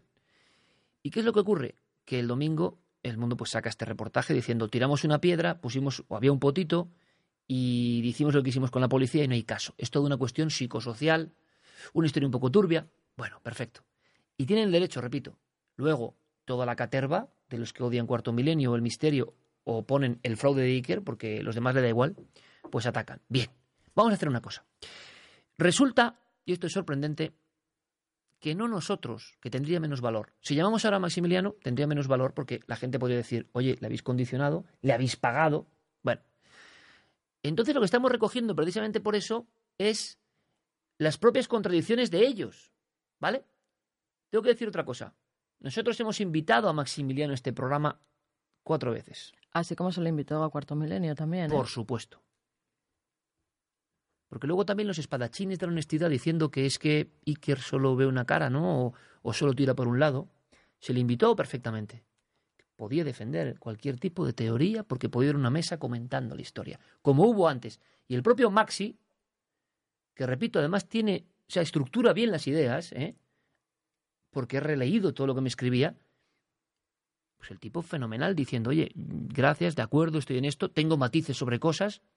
Pero ¿qué decía entonces Maxi? Bueno, pues es que el propio David Cuevas, de sobra conocido en el mundo del misterio, eh, y que sabe de este caso, pues es que él le dio la entrevista a estos chicos, a este chico. No es que le haga Iker. No es que hagamos ahora algo condicionado con este chico, ¿no? Entonces, por ejemplo, escuchad, simplemente escuchad, yo solo quiero que escuchéis, ¿de acuerdo? el famoso crucifijo, ¿eh? que se mueve en Vallecas, según algunos testimonios. La policía llega y un crucifijo da la vuelta, y un, dicen algunos, otros ya ha dado la vuelta, y otros que un Cristo de nácar está en el suelo. Escuchamos con las voces de mi amigo Pablo Fuente lo que se dice en ese reportaje del mundo, porque esto se emite por Radio Set y por Evox también. Escuchamos, amigos, y si queréis, lo que decían hace muy poco o lo que decía él mismo. Pero ¿sabes a quién se lo decía? Al periodista que le he vuelto a entrevistar. Es una carambola que yo, desde luego, a mí me sorprende. Eh, vamos a ver. Ni ellos ni nosotros vimos caer ese crucifijo. Era un día de frío y lluvia y al cerrarse una de las puertas de un portazo, el clavo al que estaba adherido el crucifijo, creemos, se descolgó en ese mismo episodio en el que las muñecas empiezan a volar, ¿vale? Eh, mi madre había puesto por consejo de, uno, de un parapsicólogo, no sé quién era en ese momento, bueno, le habían dicho que pusiera cruces bendecidas por la parroquia de bueno, la que teníamos al lado o por la que fuera, el caso es que fueran y la bendijera, eh, que pusieran los crucifijos de madera. Y efectivamente esos crucifijos se cayeron todos esa misma noche. ¿Y esto de que se daban la vuelta es real o directamente se caía? No, no, había, eh, en, este episodio se cayeron, si mal no recuerdo, pero hubo otro episodio que sí que me parece curioso, porque cuando se cae un crucifijo que está pegado, puede haberse cristalizado el pegamento, porque el pegamento de madera se cristaliza, si es superluz se puede haber cristalizado, se puede caer, bueno. Pero algo muy curioso fue en, otro, en otra ocasión en la que se da la vuelta el crucifijo. ¿Vale? Están pegados, recordemos, no hay clavos de por medio. ¿Tú vas a ver eso? Sí, sí, sí. Eso tuviste cómo se daba la vuelta al crucifijo, pero así sin más, o sea, no había nada. Sin más, nada. Nosotros entrábamos por el pasillo y en ese momento hace el crucifijo. Claro, dices, tiene un clavo, se puede dar la vuelta sobre el eje del clavo. No había ningún clavo. Bueno, como... Lo que llama la atención es que se trata como el doctor Camacho, luego lo escucharemos, tenéis que perdonadme, estoy con 28.000 cosas, como otros, tanto en prensa escrita como en radio, como en webs, se han referido a nosotros, extrayendo momentos o mencionando, tenemos el mismo derecho a réplica en el sentido de nosotros analizar lo que han hecho los demás y ver si encontramos desde el punto de vista puramente psicológico contradicciones o no. Maxi lo cuenta muy bien, lo estructura muy bien y lo detalla. Es decir, no cuenta las cosas en una nebulosa. ¿Qué os parece? Estamos simplemente reflejando fragmentos de esa entrevista de los que han matado el caso Vallecas. Por aquí está en juego mucho. Aquí está en juego no un caso concreto, les importa un bledo los que están de fondo del caso Vallecas. Está en juego el eterno ataque a cualquiera que cuente alguna cosa de este tipo y está en juego que se quede como meme. Luego voy a contar cuatro cosas de las que a mí se me acusa repetidamente por parte de indocumentados paso a paso, a ver si es verdad o no. Pero os quiero decir que esta es una campaña más, una más, no pasa nada. Pero está en juego que tengáis la información. Yo, si existen estas contradicciones, no me quedaría solo con una versión. Ahora escuchamos a los otros hermanos, a ver qué dicen. Eh, no solo el crucifijo, Carmen, como he escuchado, sino, por ejemplo, los golpes y los fenómenos auditivos que se reproducían en la casa. Vamos a escuchar.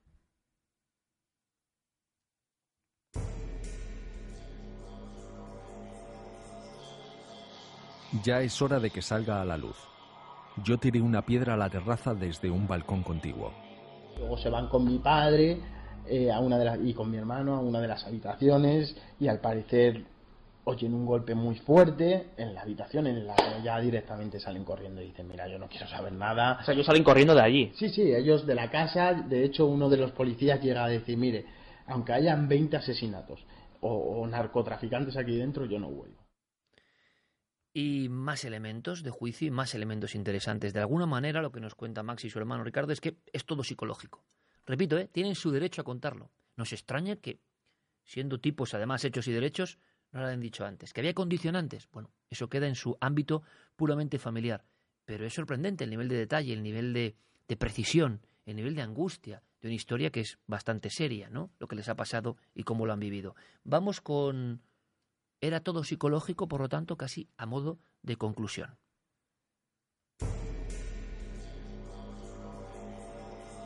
Los fenómenos que aparentemente suceden en la casa no nos fueron ajenos. Nuestra madre estaba empeñada en que algo malo sucedía alrededor de Estefanía, que haría notar su presencia desde el más allá. Nos sumergió en un estado de sugestión importante. Todo fue psicológico. Mi casa medía 120 metros cuadrados, entonces yo dormía en una habitación muy alejada donde se escuchaban esos golpes. Quien lo vivía era mi hermano, que dormía al lado y quien fue el que lo escuchó. Entonces advirtió a mi madre, mamá, que se oyen ruidos, se oyen ruidos. Eh, claro, mi madre dice, bueno, lo mismo el niño ha escuchado algo y se le ha quedado, tal. Déjalo, será, será algo de críos. Y al día siguiente otra vez, y al día siguiente otra vez, y al día siguiente otra vez. Y ya al ver que, hay, eh, que mi hermano ya tiene mucho, mucho miedo, decide mi madre que nos acostemos todos en el salón. Efectivamente, nos vamos todos al salón y, y, sí, a partir de ahí sí puedo decir que yo sí escuché esos golpes que en principio, pum, pum. Sí, sí, yo he visto sombras, eh, eh, he visto moverse cosas, o sea, cómo se desplazaba un vaso, he visto cómo salía un vaso de la cocina, otra cosa que no tengo explicación, hacia la cara de mi hermano, ¿vale? Y explotar enfrente de mi hermano, eso lo he visto yo. Eso lo he visto yo. La misma persona que ahora dice que no pasó nada. Bien, yo lo que creo lógico como periodista, que también soy y he hecho la carrera y es mi profesión hace prácticamente 30 años, pues es que alguien tiene que sacar esto. Si solo se queda en las vías de contacto actuales, que es un fraude porque lo han dicho dos, bueno, pues yo voy a decir que pinté las caras de Belmez y que descubrí América también, lo voy a decir. Y a lo mejor queda. La pregunta que tiene que hacerse el que se considera o quiere ser libre es, ¿qué hay de fondo? ¿Qué hay de fondo realmente? Vamos con Simplemente como, y lo dejamos ahí, ¿eh? en este tema, contradicciones que como periodista nos llama la atención. Bueno, pues evidentemente todo era explicable. Lo que nos ha venido a contar el periódico El Mundo en su excelente suplemento crónica, que tantas veces, repito, hemos comentado como gran periodismo, es que todo era un fraude. Que la película Verónica es una tontería y que Iker y Cuarto Milenio, pues fíjate que le han dedicado material a esto suficiente. Ha aprendido la mecha y aquí cada uno eh, como cagancho en Almagro, ¿no? Pues bien, em, vamos a escuchar toda la explicación, de alguna manera, definitiva.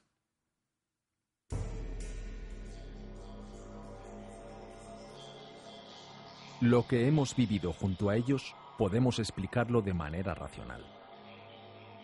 Todo el tiempo que dormimos en el salón eso fue agrandándose, o sea, esos golpes ya no eran golpes, eran empujones violentos a la puerta, hasta tal punto que mi padre y mi hermano el mayor en ese momento deciden poner una mesa de mármol una mesita como esta, pero con mármol, una mesita pequeña, y un sofá de tres plazas delante de la puerta.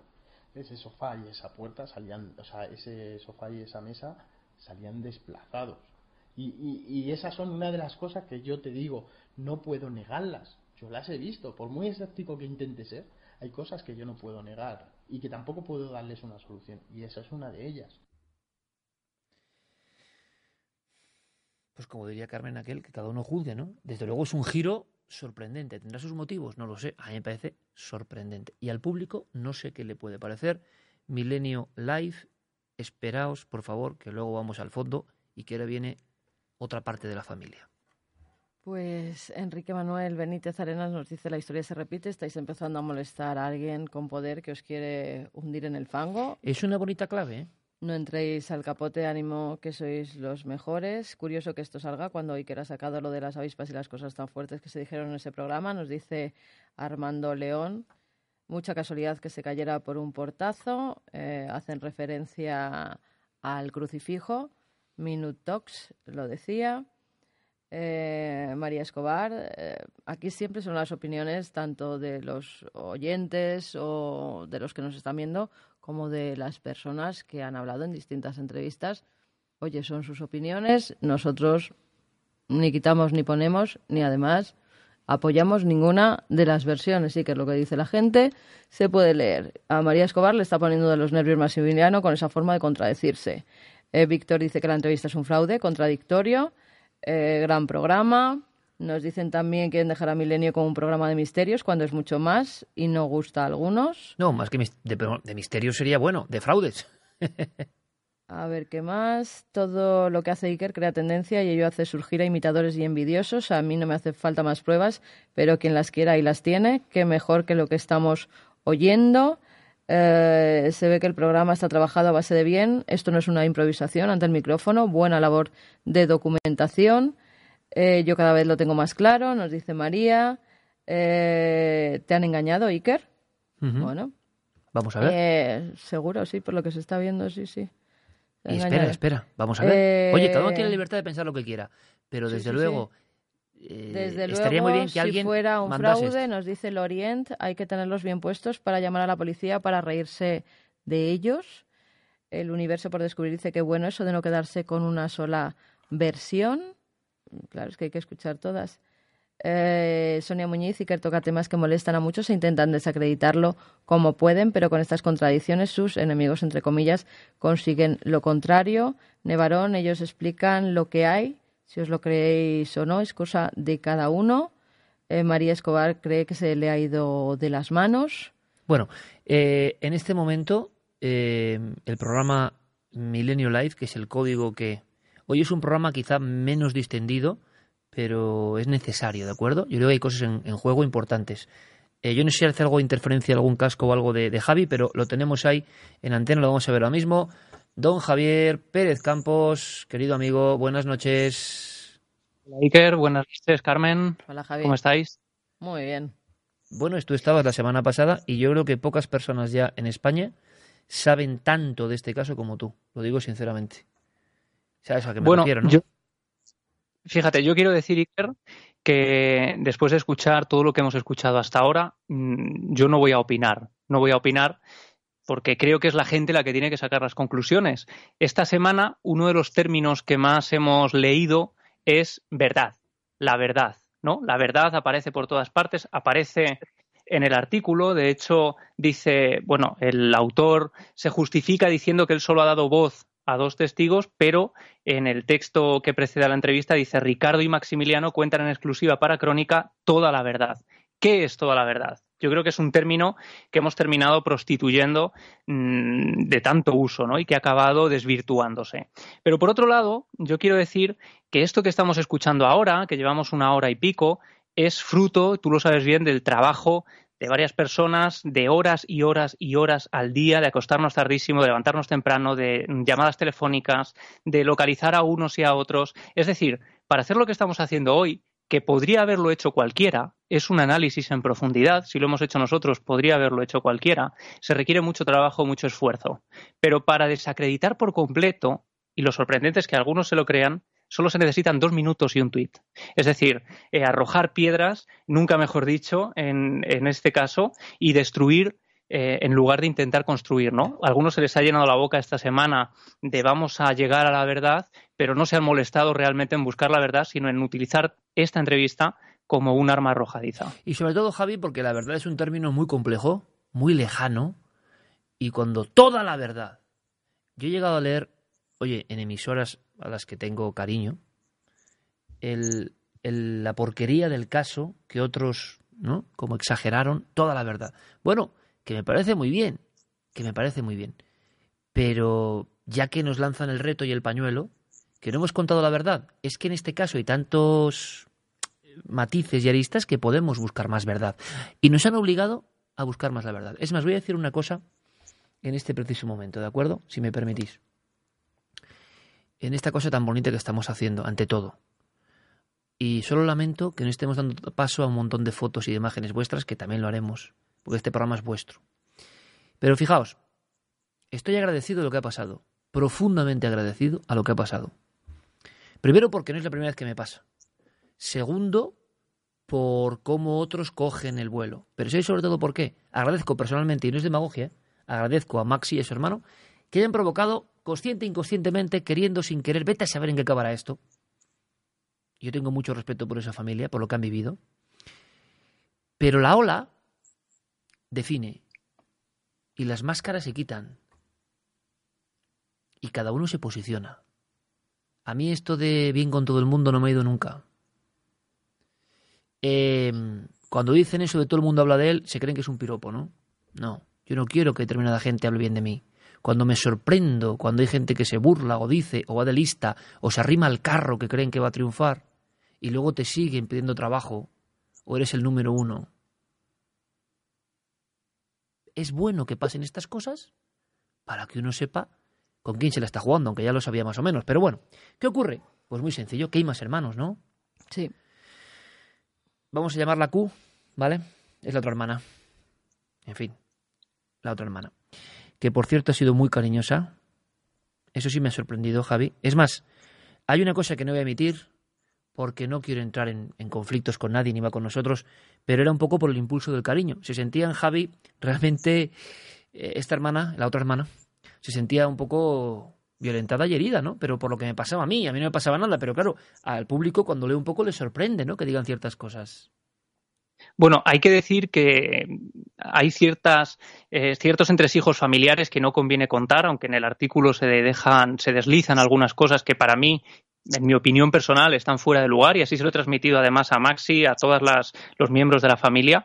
Pero si algo tenían, tenían en común es ese afecto hacia ti, porque estuviste allí en el año 92 y porque ellos dicen que siempre has tocado el tema con absoluto respeto. Y esto lo dice también eh, Maxi. Es decir, que es algo y fíjate, em, por ejemplo, bueno, nosotros efectivamente, yo, vamos, hemos hablado con todos los miembros de la familia, menos con Ricardo, que es el último que, nos, eh, que no hemos podido hablar con él. A Maxi efectivamente se le ofrecía estar aquí, igual que se le ofreció estar en Cuarto Milenio. Yo tengo que decir, que además, que efectivamente conocíamos la versión de Maxi antes de que saliera publicada en El Mundo. Nosotros le ofrecimos venir al programa porque fíjate, cuando él me llama, en honor a la verdad, diré, que es cuando... Se había metido ya el programa prácticamente, ¿no? Y entonces, eh, bueno, se había grabado ya nuestro programa y siempre hemos contado con ellos, ¿no? Y nos quedamos luego con la sorpresa. Bueno, vale, pues habrá que seguir reinvestigando, ¿no? Eso es.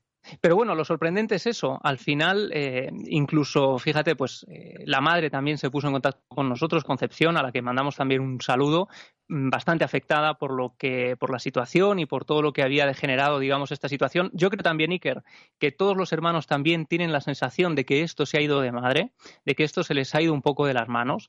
Y bueno, al final uno tiene que preguntarse por qué, ¿no? ¿Por qué estará ocurriendo ahora esta serie de movimientos? Mm, desde luego hay ciertas cosas que no concuerdan, pero yo lo que invito, y yo creo que esto es la intención del programa, lejos de batallas, lejos de. porque para que haya batallas tiene que haber bandos, y yo creo que nosotros no tenemos tiempo ni para eso, ¿no? Pero la intención es que al final la gente se dé cuenta de que no todo es tan fácil, de que no todo es tan sencillo, de que no todo es tan rápido y tan inmediato como nos venden y que hay muchas caras de la verdad y que con un testimonio no se puede desacreditar otro testimonio ni a un parte policial, que ya no es un informe policial, ojo, ahora es un parte que efectivamente es más específico, pero gente que durante años se le ha llenado la boca con el parte policial, incluso lo ha utilizado en libros, ahora es un simple parte policial que no demuestra absolutamente nada. en fin, quiero te entiendo perfectamente. Mira, eh, porque tenemos tiempo y esta noche es larga.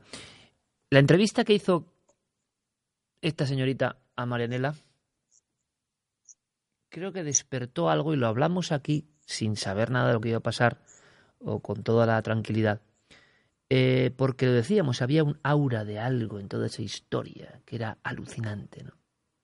Pocas veces habíamos oído cosas tan crudas como las de Marinela, ¿no? Muy pocas. Había una verdad que yo creo que, que Marianela quería sacar a la luz, porque cuando vives unas cosas tan, tan impactantes siendo una niña de 12 años, creo que eso a lo largo de tu vida te acompaña en, en muchos momentos. Y Marianela estaba muy afectada. Javi lo sabe perfectamente cuando entró a la casa luego casi no quería ni, ni volver a entrar del, del, miedo y de los recuerdos que tenía de, de, esos momentos vividos allí. Ella no pretendía estar a mal con la familia en ningún momento. Es más, es que en la entrevista ni siquiera hablamos de la familia, hablamos de su propia vivencia, nada más y nada menos. Y ella me lo decía así, mira Carmen, es que yo por fin voy a contar lo que viví en primera persona. Yo no sé lo que vivieron mis hermanos, yo no sé lo que vivieron mis padres, yo sé cómo lo viví yo. Y quería centrarse en eso. Y simplemente fue una charla, yo creo que se me entienda, entre amigas, entre comillas, porque yo no la conocía absolutamente de nada, la conocí esa noche, pero sí que es verdad que se abrió, no sé si por estar en el lugar donde ve cómo casi muere su hermana, eh, donde se vivieron esos hechos, donde recordaba cómo se tenían que encerrar en el salón eh, con los colchones para dormir toda la familia junta, todos los hermanos, junto con los padres. La verdad es que todo eso afloró en ella unos recuerdos que luego se transmitieron en la entrevista y en la pantalla. Bueno, lo increíble es que haya otras personas que cuenten eso. Vamos a hablar de testimonios y a decir que es la verdad. Nosotros aquí en Cuarto Milenio creo que la verdad no hemos utilizado nunca. Segundo, eh, hay hermanos que piensan que es un fraude, ¿de acuerdo? Perfecto. Pero hemos visto que Marianela lo cuenta como lo cuenta. Habría que seguir la lista, ¿no? Vamos con la hermana Q, vamos con la hermana. Y la hermana nos va a dejar los pelos de punta. Así que ya estáis tecleando, ya estáis opinando, ya estáis diciendo, Javi muy atento, porque eh, nos ha dejado un poco impresionados, ¿no? Em, porque además esta familia en concreto, algunos miembros no es que tengan un contacto inmediato o de contagio, ¿eh? sinceramente. Como tantas familias, ¿no? Tienen sus historias. Era el momento perfecto para decir, bueno, ellos dicen que vivieron esto, perfecto. ¿Qué vivió otra hermana que no es Marianela? Que a mí me cae genial, por cierto, que la conocimos en esa investigación y que se ha dicho incluso que está contratada por nuestro programa, no tiene ningún contrato con nuestro programa eh, como si fuera a ser colaboradora o parte del programa, pero bueno, se dicen tantas cosas, ¿no? Hay tanta gente que ha dicho que es colaboradora del programa en... Eso siempre. Por detrás, pues incluso que tienen que ver con este caso, eh, que claro, ya te puedes creer cualquier cosa. Tú hablabas de la muerte de Estefanía. Sí. Bueno, para, para todos esos que con buena fe, no con interés malévolo de venga, tiremos de la cuerda y que se distribuya, que esto es, Vallecas es un fraude. Hay un interés clarísimo, lo podría decir Pedro Baños, pero no lo voy a dejar intervenir, porque lo que quería contar, eh, me van a cerrar Milenio Live y no quiero de momento, porque don Pedro Baños sabe muy bien de cosas que, bueno. Entonces, ¿qué ocurre? Pues que interesa, interesa en este momento que sea un descrédito para Iker o Cuarto Milenio, interesa. Y diferentes afluentes se juntan, intentan ser un río, pero el río anda revuelto pescadores no son muy hábiles, creo. Entonces, ¿qué ocurre? Vayamos a la otra hermana, que no tiene contacto con esta hermana. ¿Y qué vivió, qué vivió esta hermana? Pues escucha por primera vez de esta forma, con esta rotundidad, porque podí. Vamos a ver, yo pongo mi mano, pongo mi mano, como ocurrió en Belmez, que sí, lo que nos encontramos en la investigación es que todos dicen que es un fraude. Oye, señores, hubo un fraude, como ha habido el caso de las hermanas Fox o tantos fraudes, y punto. ¿Qué nos hemos encontrado? ¿Qué ha ocurrido realmente? Esto. Vamos a verlo.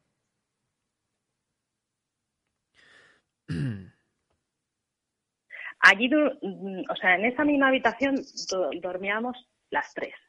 Eh, mi hermana fallecida, otra persona y yo. Ese día eh, no hace un gruñido, sino que hace como un suspiro, así como para adentro, ¿no? Un suspiro, y se cae en la cama. Y entonces, eh, como la cama de mi madre era de matrimonio y era más grande, ella, antes de llamar al médico, deciden pasarla allí porque la habitación es más grande. Ya está, y ahí, hasta ahí ya no, ya no, vamos, que ya no volvió en sí. El mismo día que fallece le dice a mi madre que iba a fallecer. Entonces le dice a mi madre, pero si te quedas, antes me tengo que ir yo. Y entonces eh, ella dice, bueno, pero yo cuando eso dice voy a dar golpes en la puerta para que sepáis que estoy bien.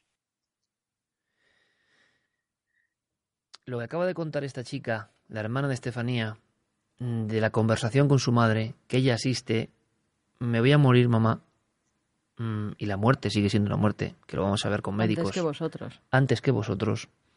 Y que daré golpes. Y eso está ahí la hermana. O sea, esta historia, eh, no diría para, no, sé cómo decirlo, la película Verónica y demás, claro, es una película de Paco Plaza que a mí me parece excelente, pero que como una película se va por la ficción. El puro caso, que es lo que quiero mostraros esta noche, tiene tantos matices que yo no he encontrado en ningún otro caso en España nunca. Solo Belmez quizá, o, pero nunca. Pensad en esa conversación entre una madre y una hija, en el drama que hay ahí. Bien, ¿por qué la hija presiente que va a morir? Eso no es tan fácil, no pasa nada violento, no hay una enfermedad degenerativa, no hay exactamente nada, porque tenemos el informe completo, con el estudio toxicológico, todo, y no hemos sido, eh, mírale. Y entonces se pueden ver ciertas claves. Hay más, hay más cosas. Y a mí estas me ponen los pelos de punta, ¿de verdad? ¿Escucháis? Escuchad amigos, porque estas son de verdad tremendas. La vivencia de la otra hermana. La primera cosa extraña que nos pasa es eh, en el comedor, cuando empiezan a dar golpes a la puerta. Pues eh, era tarde, era tarde.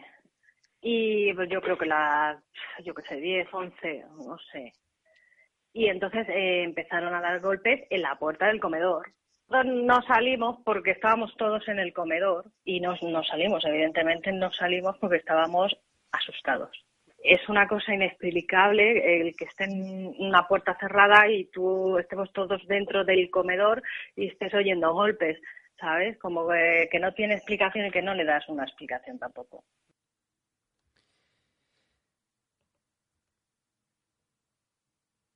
Está contando lo que ella ha vivido.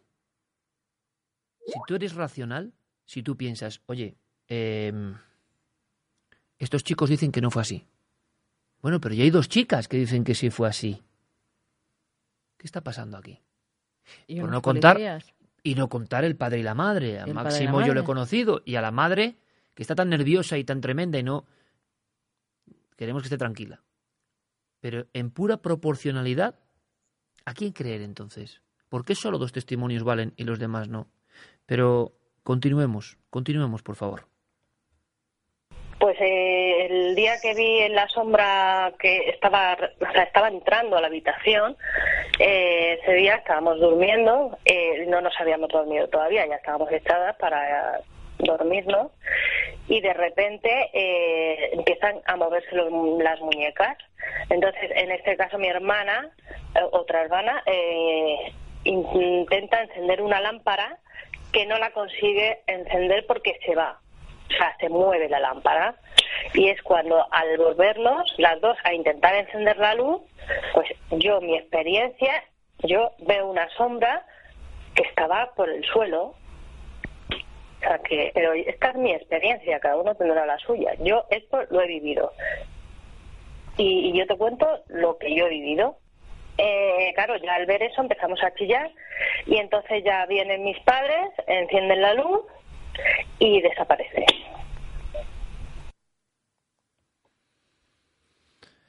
Don Javier, ¿cómo te quedas? Es que es la eterna historia que hemos contado, nos la cuentan una de las hermanas, todo el mundo se convence porque le interesa de que tiene que ser leyenda y resulta que la otra hermana nos lo describe pues como se ha descrito y no es ninguna exageración.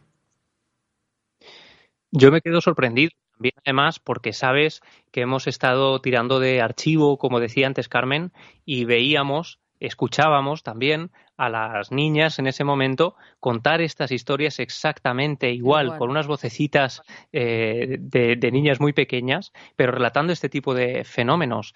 Cuando acudes a los libros donde aparecen entrevistas también con ellas, directas, aparecen las mismas versiones, con lo cual es sorprendente, ¿no? Además hay que decir que esta chica, esta hermana que habla ahora, no quiere hablar, yo hablo con ella durante varios días hasta que descubre la entrevista que ha aparecido en el periódico y es entonces cuando ella dice, vale, pues ahora es cuando yo quiero dar también mi versión. Se ha hablado mucho de los intereses o no intereses de cada uno. Bueno, pues aquí hay que decir que además es que eh, nos ha costado que incluso nos contara esto en concreto de la sombra.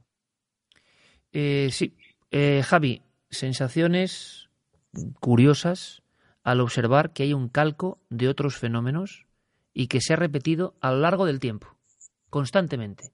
Y que hay investigadores, se ha llegado a decir que hay investigadores que nunca han vivido estas experiencias. Y resulta que sí, que hay investigadores, y habéis podido hablar con algunos de ellos, que realmente las han vivido perfectamente.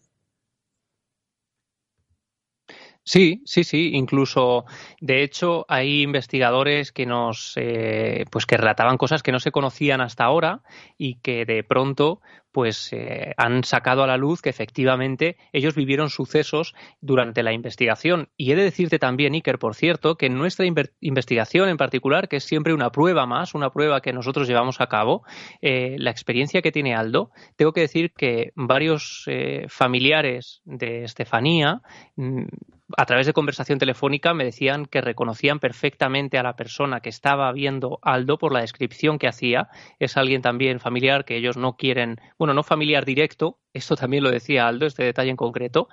Y, bueno, mucho se ha dicho sobre esa intervención, pero hay que decir que los familiares mm, reconocían perfectamente, algunos de ellos, de quién estaba hablando y sobre todo el mensaje que estaba lanzando. Perdonadme porque he tenido un momento de lapsus que se me ha marchado la, pantalla prácticamente a, otro mundo. A una montaña. Sí, a una montaña. Ah, ¿lo estaba viendo? Sí, sí. No me lo puedo creer. Sí, sí, estaba viendo una montañita en tu eh, escritorio. Esto, puede pasar, ¿eh? Perdonadme, pero a veces puede ocurrir. Esta es la magia del directo. Se perdona porque estás haciendo cosas. Claro, estás hablando, estás, estás haciendo de técnico, de, bueno, vamos con más elementos. cámara. Vamos con más elementos. Perdonadme, ¿eh? esto ha sido un momento así de, de lapsus. Puede pasar y estamos viendo nuevas ideas y formatos tecnológicos, pero escuchad más cosas que, como digo, dan otra perspectiva a este caso que tiene todo tipo de parámetros del misterio.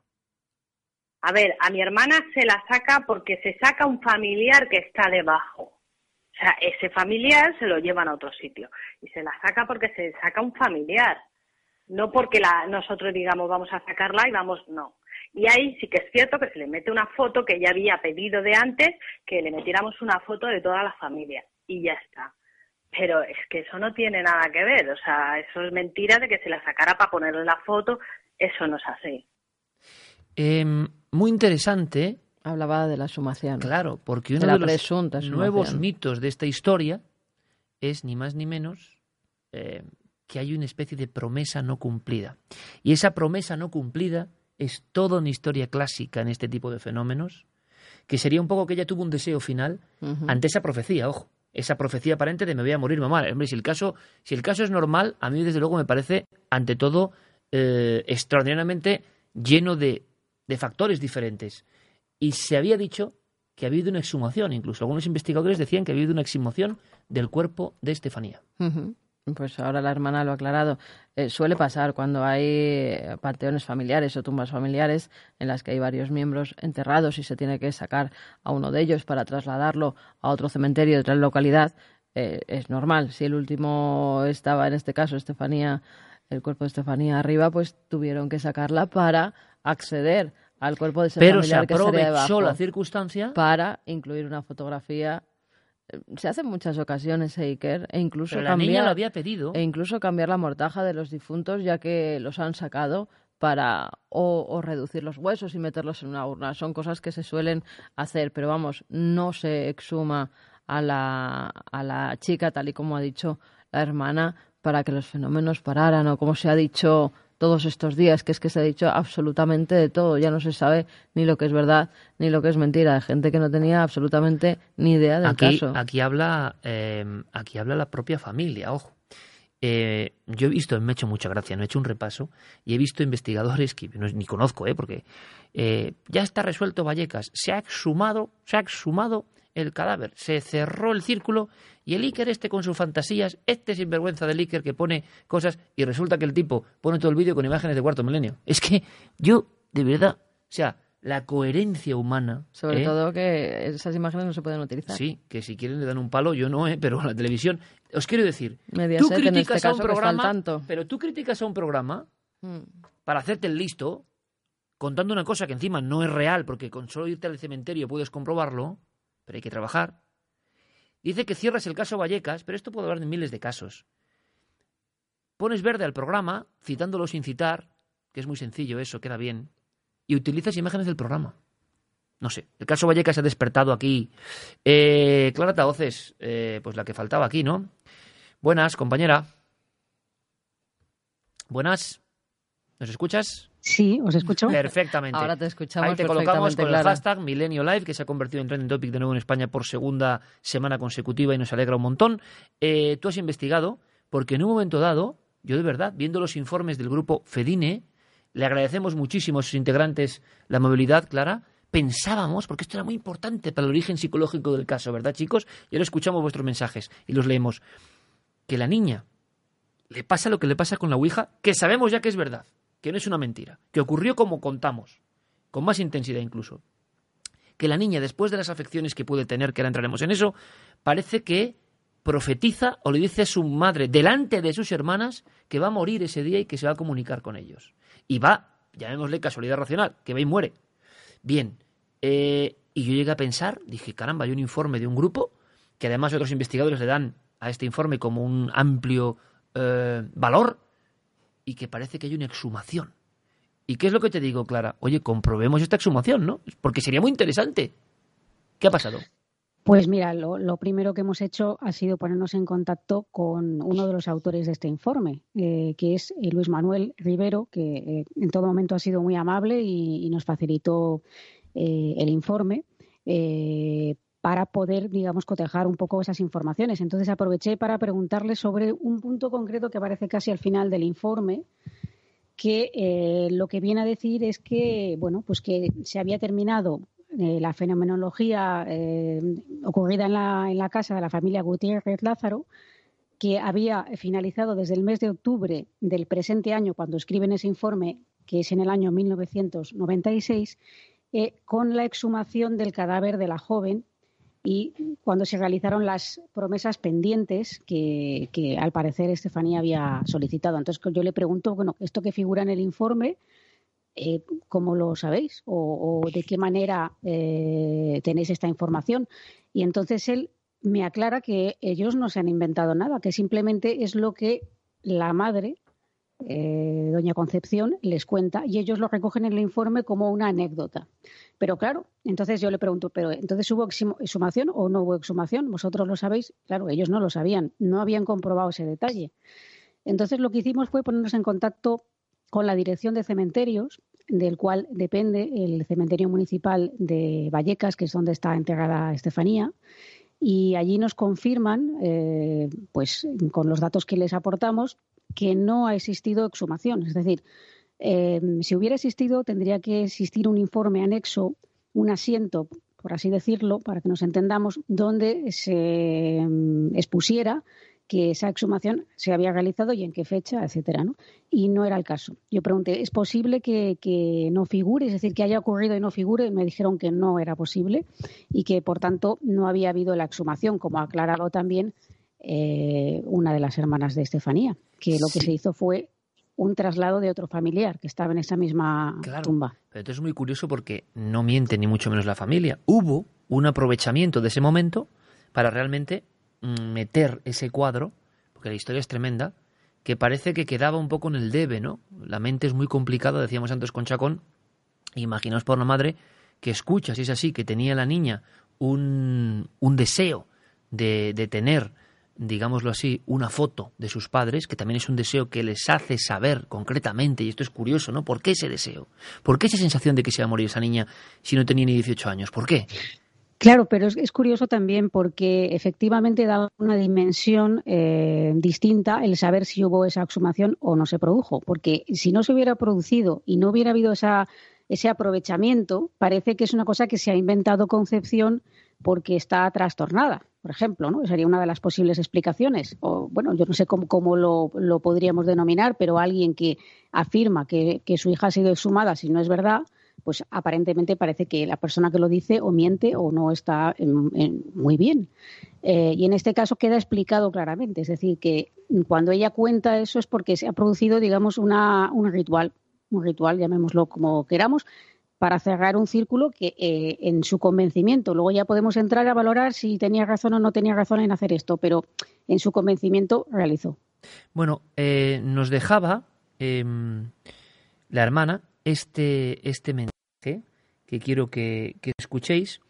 Eh, hay otros mensajes que directamente hemos reducido porque tampoco había que, pero porque quería que costase en acta y nosotros no podemos negarnos. Es muy muy sencillo. Yo quería decirte de parte de mi madre, que no está bien, pero me ha dicho que, que os lo diga, que le des un beso a Iker, que muchas gracias por el respeto que siempre nos ha dado, y, de parte mía igual, ¿eh? que muchas gracias, y que, que vamos, que para lo que queráis. Bueno, a veces eso es lo que, lo que importa, ¿no? Eh, en una situación que es muy delicada, porque Concepción, por supuesto, defiende todos los fenómenos. El padre me los contaba y defendía los fenómenos, siendo un hombre que era un hombre estupendo una y cosa, Que es su hija quien se ha muerto. ¿eh? Claro. bueno, no olvidemos, no olvidemos que una madre que por ley de vida no tiene que sobrevivir eh, a sus hijas ha perdido a una niña muy joven en unas circunstancias terribles, extremas y que no me extraña que esté afectada encima con, con temas familiares, porque porque una madre siempre será una madre. Y todos los hijos, me imagino que los querrá por igual. Pero es que hay una cosa más, y mandamos, devolvemos ese beso a Concepción Lázaro. Em, nosotros en la entrevista con Marianela, con lo que pasaba, claro que había situaciones un poco turbias, situaciones de, tensión. Nos interesa el caso. Parece que en otros medios, y no, y no en uno solo, interesa que haya follón, que las familias tengan problemas, que salga toda esa turbiedad. Eso parece que es lo que hace que, a veces si no hay ese follón no se publica el, El, artículo o no se publica el libro. Eh, siempre es mejor que haya una denuncia por en medio o que haya un follón por en medio para... Es un nuevo estilo. Eh, es un nuevo, estilo. claro. Y nosotros al revés. Eh, no estamos, estilo que no compartimos para No estamos poniendo elementos que llevarían la intensidad familiar muy alta, porque lo que queremos es que sepáis que tengáis nuevos elementos de juicio para saber qué pasó con el famoso caso Vallecas, que no es cualquier caso, ¿eh? desde luego. Es más, eh, don Javier Pérez Campos, había otro hermano.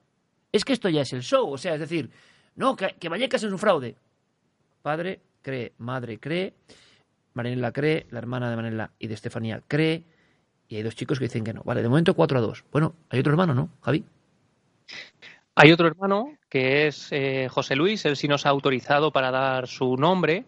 Él es el hermano más pequeño de la familia, tenía un año de hecho cuando fallece Estefanía. Eh, lo que ocurre, y tal como aparece además plasmado en el informe del grupo FEDINE, los fenómenos se mm, mantienen a lo largo de varios años y cuando José Luis tiene seis años, cinco o seis años, dice que sucede algo en su casa que a él le impresiona tanto que es capaz de recordarlo. Mm, lo que sí me dice, fíjate si es franco en otras cosas, es que del resto de fenómenos, lógicamente, no se acuerda, tenía muy corta edad, pero con el paso del tiempo, eh, algunos de, los, eh, de las hermanas sí que le ha recordado todo lo que sucedió allí.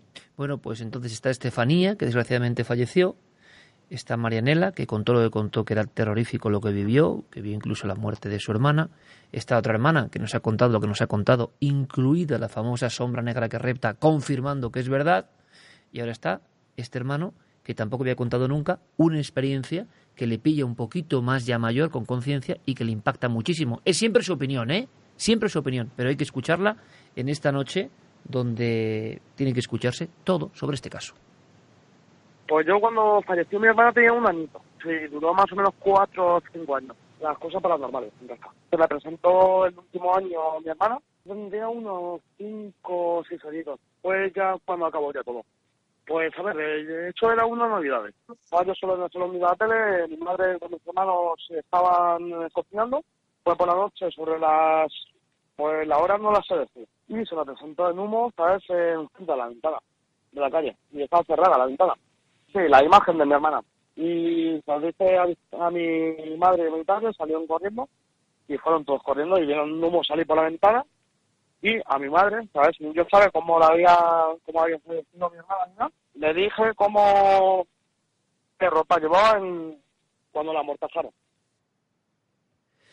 Vamos con los mensajes. Hemos escuchado a otro hermano que es muy pequeño y que tiene esa experiencia.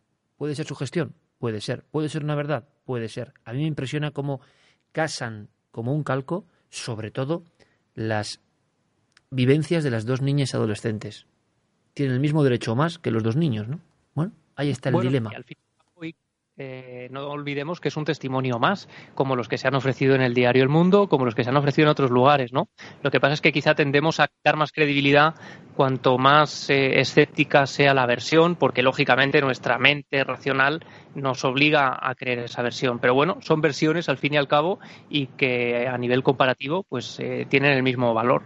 No, y que además cada uno lo ha vivido de su forma. Una niña de 12 años ante un ataque si es que sufría ataques de epilepsia, como se ha dicho, que tampoco se sabe a ciencia cierta, eh, ante un ataque de esos, fuera de lo que fuera, eh, lo que tanto se ha criticado de la levitación y de tal, hay un fenómeno que Charcot estudió, que es que cuando eh, daban ese tipo de ataques en algunas personas que se creían endemoniadas o simplemente tenían ataques de histeria o otro tipo de ataques, eh, por alguna enfermedad causada, sí que es cierto que se ponían tan rígidas, tan rígidas, que parecía que levitaban unos centímetros por encima del suelo.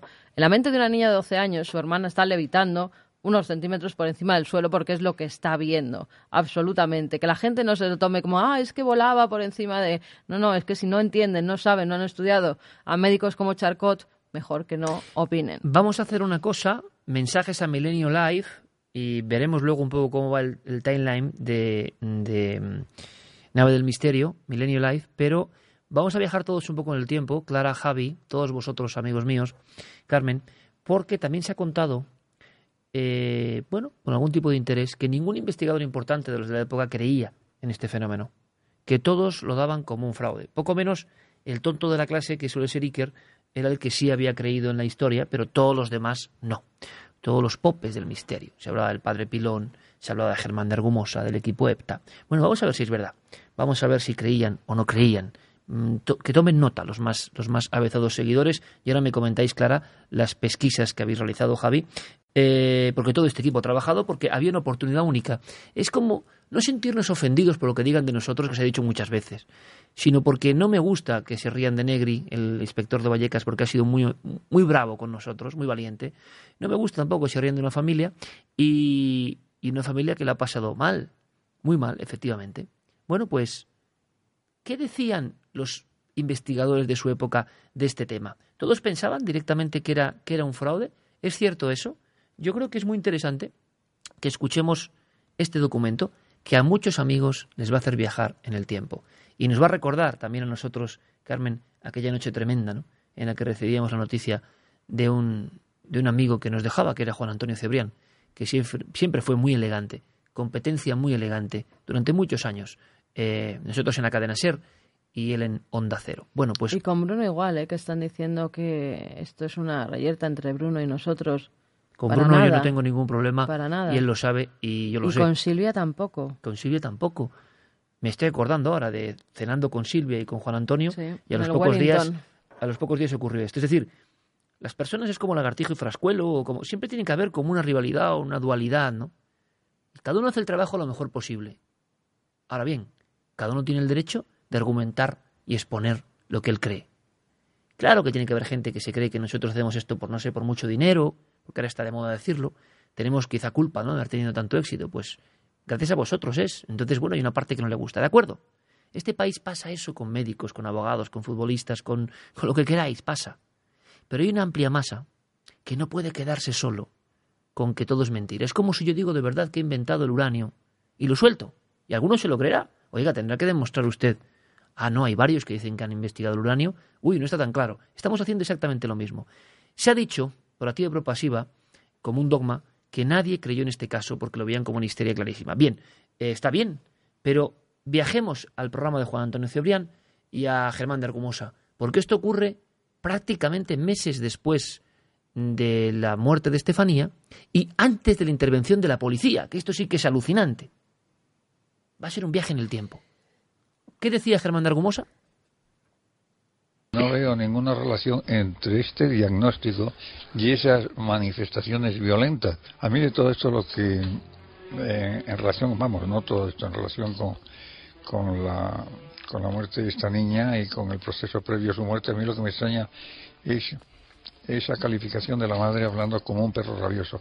Es decir, eso muestra una un comportamiento de, de la niña realmente impresionante para que una madre lo describa Desde luego que sí Y yo no veo, repito, no veo relación. Por eso no me extraña que haya, que haya dicho el médico, el forense, que es una muerte extraña y tan extraña. Y sin embargo, para nosotros no resulta tan extraña.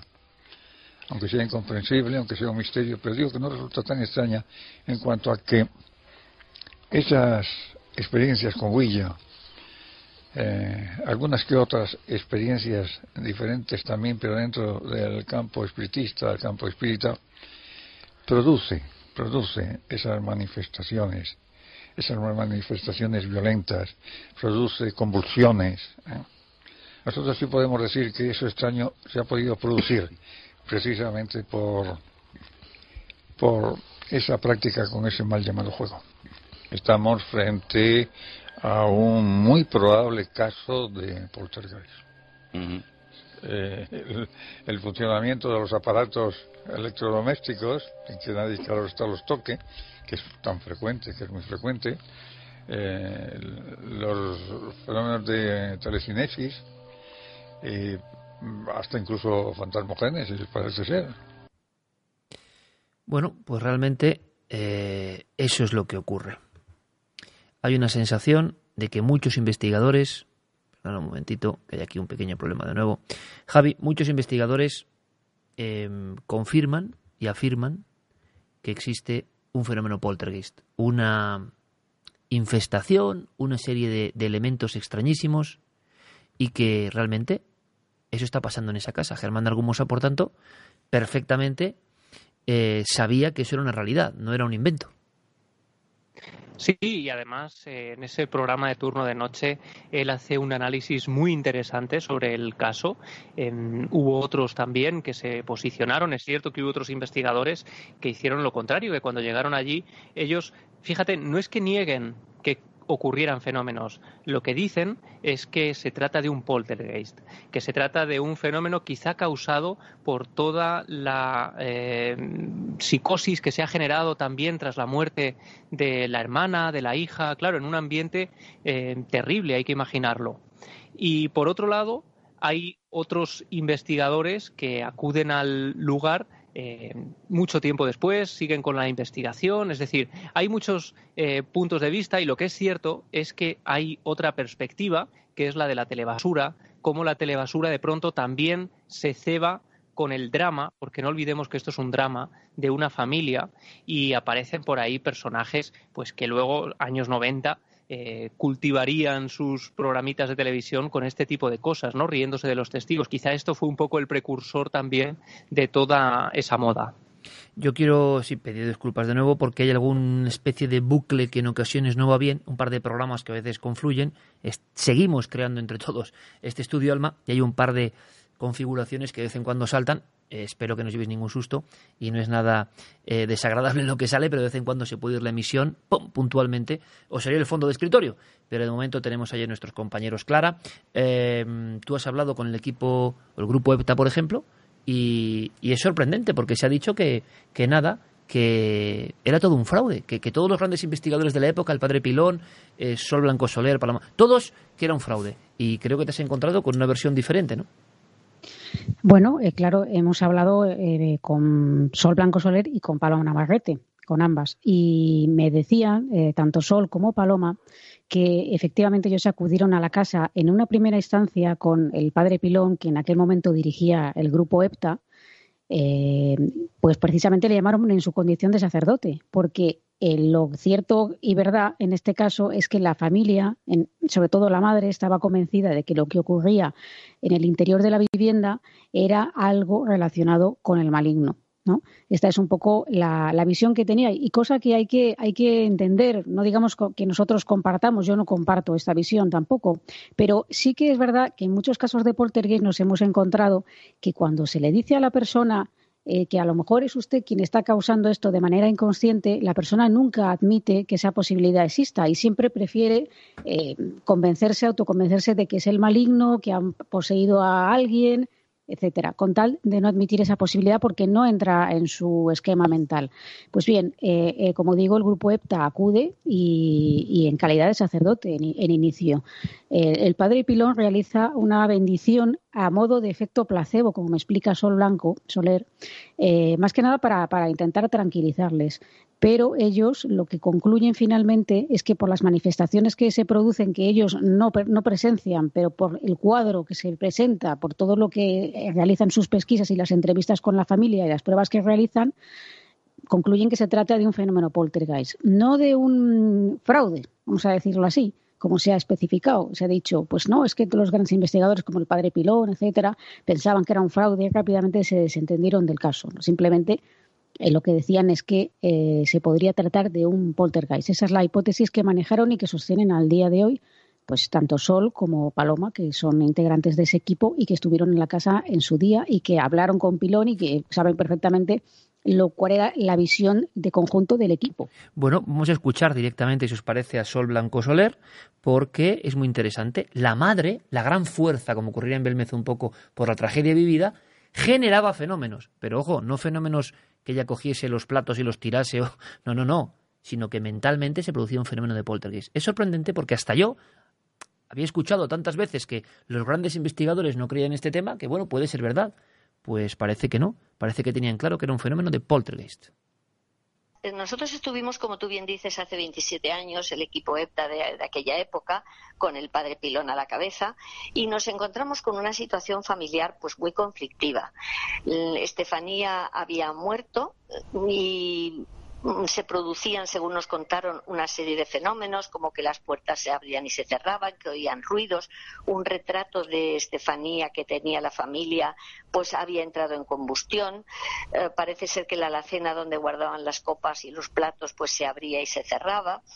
Es decir, que tal y como nosotros lo vivimos hace 27 años, para nosotros estuvo claro desde un primer momento que aquellos eran fenómenos causados por la propia madre que estaba en una situación de conflicto y de estrés mm, por la muerte inesperada de su hija Estefanía. Vamos, Carmen, con, si te parece, mensajes, mensajes concretos. Vamos con ellos. Venga. Eh, amigo de dos en la noche live nos dice, pues creo que una madre que pierde a su niña os manda un beso y que tranquilos es suficiente para saber lo bien que la habéis tratado, el caso más duro que he escuchado en vuestro programa. Eh, nos dice Charo Martínez, los que se suben al carro siempre han existido y seguirán existiendo, por desgracia. La envidia es el deporte nacional. Eh, ni la policía ni el médico que certificó la muerte de la chica de la casa de Vallecas, dice lo que dicen los hermanos, nos decía Luna Cinta. Eh, ¿Qué está pasando aquí? ¿Qué está pasando allí? Nada se nos escapa. Milenarios somos. Qué mala costumbre hay en este país. Los mediocres intentan triunfar a costa de intentar pisar a los grandes, nos dice Juan Cast. Eh, no sé lo que es verdad o mentira, pero de lo que estoy seguro es de vuestra honestidad, nos dice Alejandro Carmona. Eh, me da más credibilidad las personas que los papeles y menos cuando estos son de periódico y menos, bueno, no hay que tachar a nadie tampoco de nada, nos, lo decía Rafita. Eh, pobre Estefanía, saber que te estás yendo de este mundo y además de esa forma horrible. Sonia Muñiz, eh, Carmen, no se frustre, no se frustren, claro que lo vivieron, los hermanos se lo habrán inventado para tener protagonismo, no todo el mundo tiene capacidad de tener experiencias de este tipo. Eh, nos lo decía Tallazig 13. Eh, ¿Cuántas cosas dicen para desacreditaros? Pues se lo tendrán que currar mucho para conseguirlo. Loli Santi García. Hay un montón. Juan Bernabé, algo ahí escondido, aunque a alguien no le interese, que se escabe más en el asunto. A Mau Carreras, la gente habla mucho, investigando demasiado poco. Ánimo Milenio. Bueno, lo importante quizá es que todas esas personas, repito, ¿eh? la buena gente que se ha visto sorprendida por estas declaraciones, por lo menos tenga el argumento de que una parte mayor de la familia dice todo lo contrario, con su enfado, reivindican lo que pasó, no mitigan o no cambian declaraciones, sino que son súper intensas, ¿no? Como hemos visto, y que desde luego el tema es mucho más complejo. La policía se reafirma en lo que vivió, los documentos médicos ahí están, es una muerte extraña realmente, muy poco habitual, lo vamos a escuchar, pero también investigadores vivieron fenómenos concretos.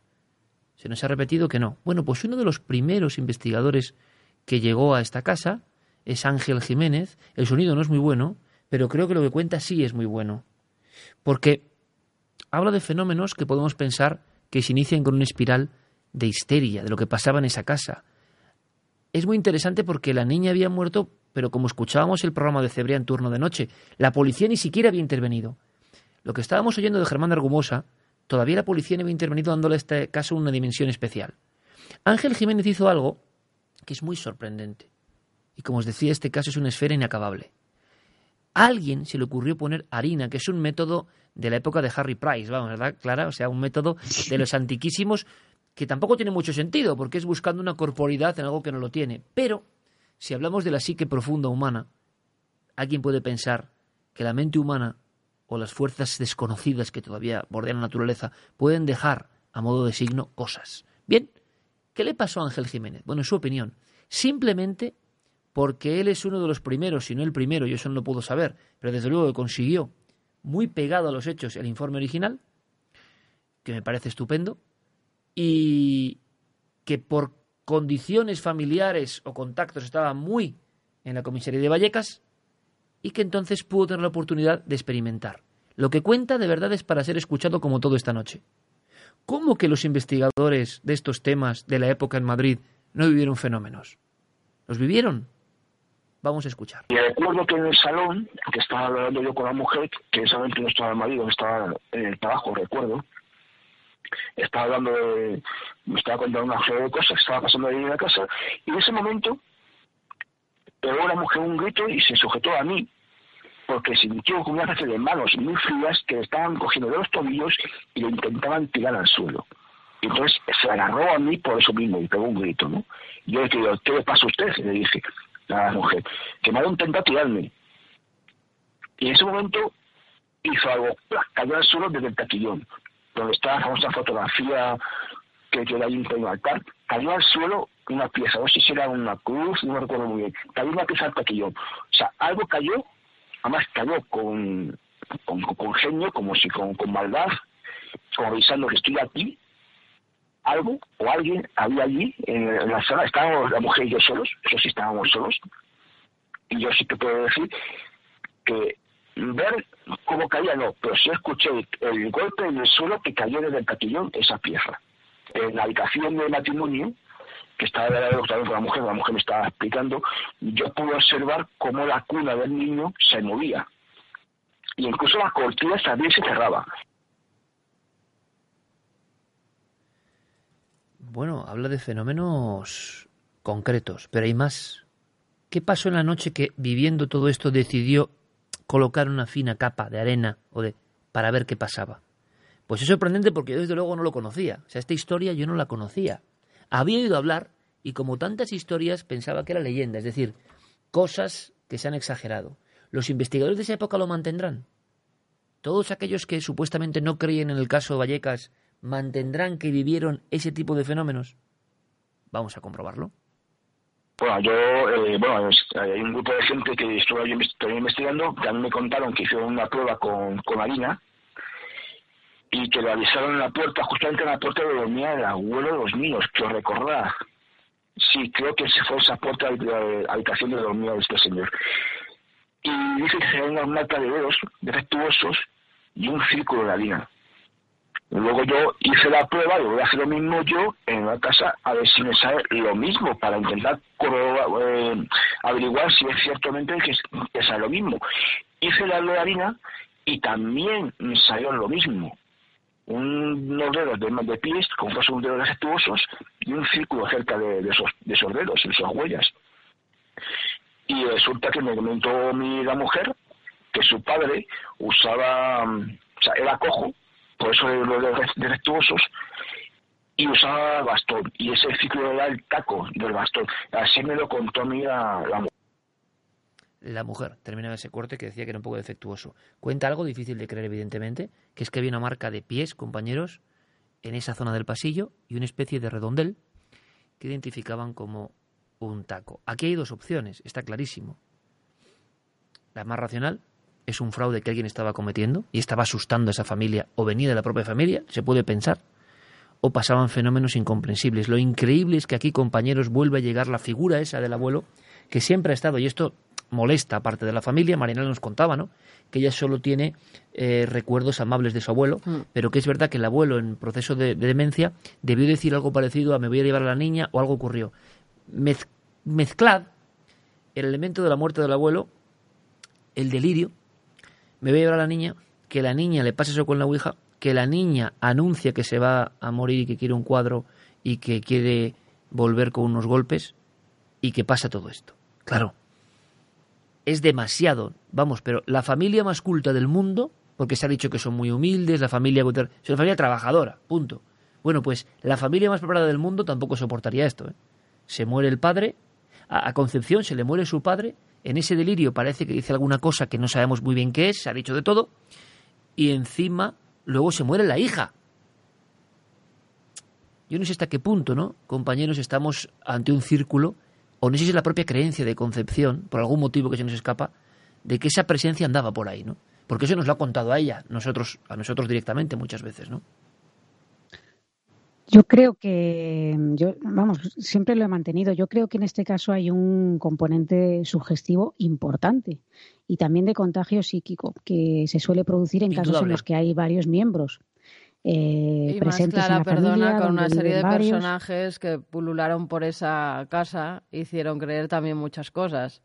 Porque hay, hay, imágenes delirantes que ocurrieron en, en algunas de las estancias, en el baño, por ejemplo. O sea, que no me extraña que viendo esos personajes extraños que acudían a la casa, niños de tan corta edad, pues al final es que tenían que estar muertos de miedo por todo, no solo por lo que estaban viviendo, sino por también esa gente que acudía allí les decía que había de todo. Y la propia Concepción, con, con esa, esos sucesos, primero la muerte de su padre, después la hija, es decir, son cosas que verdaderamente mm, no sé si cómo estaríamos el resto si nos pasa algo así, ¿no? O sea, yo sí entiendo que hay un componente sugestivo importante que es muy posible que haya una reinterpretación de algunos fenómenos, pero mm, desde luego los testimonios están ahí y lo que tampoco me parece lógico es eh, tirar por tierra todo el caso solamente porque haya dos personas que están eh, diciendo en este momento algo que además es contrario a lo que han mantenido siempre. Que esto es lo que nadie acabamos de entender del todo, porque hay que decir, Javi, que tú has intentado que estas opiniones puedan estar aquí también, porque son los protagonistas, ni el periodista, ni el mundo, ni nosotros somos protagonistas de esto. Cada uno tiene su medio y cuenta lo que puede, eh, o lo que quiere, o lo que buenamente investiga. Pero no sé qué habrá motivado esta, esta variación, pero desde luego es increíble, en pocos casos hay una diversidad de opiniones tan grandes en una misma familia. Bueno, yo creo que hay tramas familiares que además, fíjate, en el último, en el primer programa que hicimos de Millennial Life, yo sabía parte de esto, pero me comprometí con Maxi a no revelar nada, precisamente porque él me dijo que no quería decirlo, porque decía que, oye, que esto era una cosa que no se podía revelar porque había alguien a quien no se quería hacer daño, ¿no? Alguien mayor. Resulta que unos días después salta toda la historia. Aquí eh, además lo que se dice, por ejemplo, en el artículo, es verdad que se dice hoy, 25 eh, años después, dan una versión diferente de la que se ha propagado y terminó en el cine. Y lo hacen aún a riesgo de dañar su propia reputación, desdiciéndose de sucesos que hasta hoy no podían explicar de forma racional. El problema es que no se desdicen de eh, fenómenos extraños para racionalizarlos. El problema es que dicen que primero vieron una cosa y luego dicen directamente que no la vieron. Eh, es decir, están mm, dando una versión completamente opuesta. Pero voy un poco más allá se, em, digamos, acusa a la madre de generar un ambiente sugestivo, de pánico, en, ocasiones de manera consciente. Esto aparece aquí en el artículo, repito. Em, sin embargo, uno puede acudir, por ejemplo, al archivo del turno de noche, que hemos escuchado algunos cortes, y vemos un momento que a mí me parece crucial, en el que se percibe perfectamente la enorme tensión que hay en esa casa, que si uno está fingiendo debe ser muy buen actor, en el que de repente se escucha a Concepción gritar, pega un chillido enorme, y es un susto que ella se lleva porque de pronto aparece el perro por allí, ellos no lo esperaban, ella siente que algo le toca la pierna y pega ese grito casi histérico, ¿no? Y termina todo casi en una especie de anécdota. Pero claro, ese tipo de situaciones se generan y nosotros lo sabemos muy bien porque nos ha ocurrido también en ocasiones y con Clara. Eh, yo he vivido alguna experiencia similar en la que una persona está tan asustada que de repente cualquier cosa la introduce en ese estado de pánico. Tenemos el informe de la autopsia, doctor Pedro Cabeza. Mm. Es otra de las piezas, habíamos visto una parte, ¿no? Antiguamente. Pero tenemos el informe completo, eh, Javi, si no me equivoco, eh, también con em, todo el informe de toxicología, que es otro, es otro anexo, ¿no? Em, hemos pedido a algunos especialistas que nos informen, a médicos, sobre ese informe concreto de la muerte de una niña tan joven, que es lo sorprendente de verdad. Y tenemos que escucharles, porque hay que escuchar a todo el mundo. El doctor Camacho, eh, experto donde los haya, junto con el doctor Gaona, analizan ese informe concreto, que yo no sé si ha estado en manos de investigadores, pero es un informe interesante y, claro, muy personal, ¿no? Pero nosotros, por ciertos medios, hemos logrado periodísticamente obtenerlo y simplemente para ver si esa muerte fue normal, fue provocada por un ataque convulsivo, eh, era epiléptica Estefanía o no. Lo que llama la atención es que se trata de una, persona muy joven, 17 años, y está claro que es un edema agudo de pulmón, esa es la causa por la que fallece. Un edema agudo de pulmón no es otra cosa que un encharcamiento de los pulmones. ¿Y eh, cuál es la causa del edema agudo de pulmón? Hay dos tipos de circunstancias que pueden provocarlo. Una es que falle el corazón. No es este el caso. El caso, el corazón dice claramente que es un corazón normal. Por tanto, ¿cuál es la otra causa que podría ser? Eh, eh, lo más probable es que haya sido un edema pulmonar neurógeno, que durante una convulsión se produce un edema de pulmón. Pues eh, afortunadamente muy, muy, muy infrecuente. De hecho, claro, llama la atención todas las circunstancias de una persona tan, tan joven. No, no, esto es claramente inhabitual. Está claro que en la autopsia, una vez que se analiza tanto sangre como jugo gástrico, y se hace una batería de todos los medicamentos que podían estar implicados, lo único que se encuentra es la, carbamazepina, un antiepiléptico. Eh, la chica lo único que tenía era el medicamento, el tegretol, la carbamazepina, en la dosis terapéutica, es decir, que en la dosis que le habían indicado. Siempre habrá una polémica sobre qué condujo a la muerte a Estefanía Gutiérrez. No había ningún tipo de signo de violencia. No es normal que una mujer además fuerte de constitución tenga este tipo de, de caída al vacío. Había episodios de ausencias, pero ya son términos médicos sobre los que hemos hablado con el doctor Gaona, el doctor Camacho y otros. No es nada fácil de comprender. Pero desde luego lo que sabe el doctor, evidentemente, es que es muy rara esta muerte. Es verdad, por eso lo pone el forense. Impresiona mucho, decías Carmen, eh, porque es una madre que pierde a su hija. O sea, aquí nace toda la historia. Eso hay que tenerlo muy claro. Pues fíjate, un corte muy antiguo, un documento muy del ayer, muy pegado a los hechos. Y pone los pelos de punta porque nos damos cuenta de que ayer y hoy, escenas que contó Marianela, escenas que se han ido narrando, no han variado tanto, ni mucho menos, sino que han mantenido una coherencia, una extraña coherencia desde luego una coherencia que no han tenido otras versiones más actuales. Es decir, si analizamos y rastrillamos, vemos que una parte de la familia que vive todo esto sigue coincidiendo con los fenómenos y lo que ocurrió.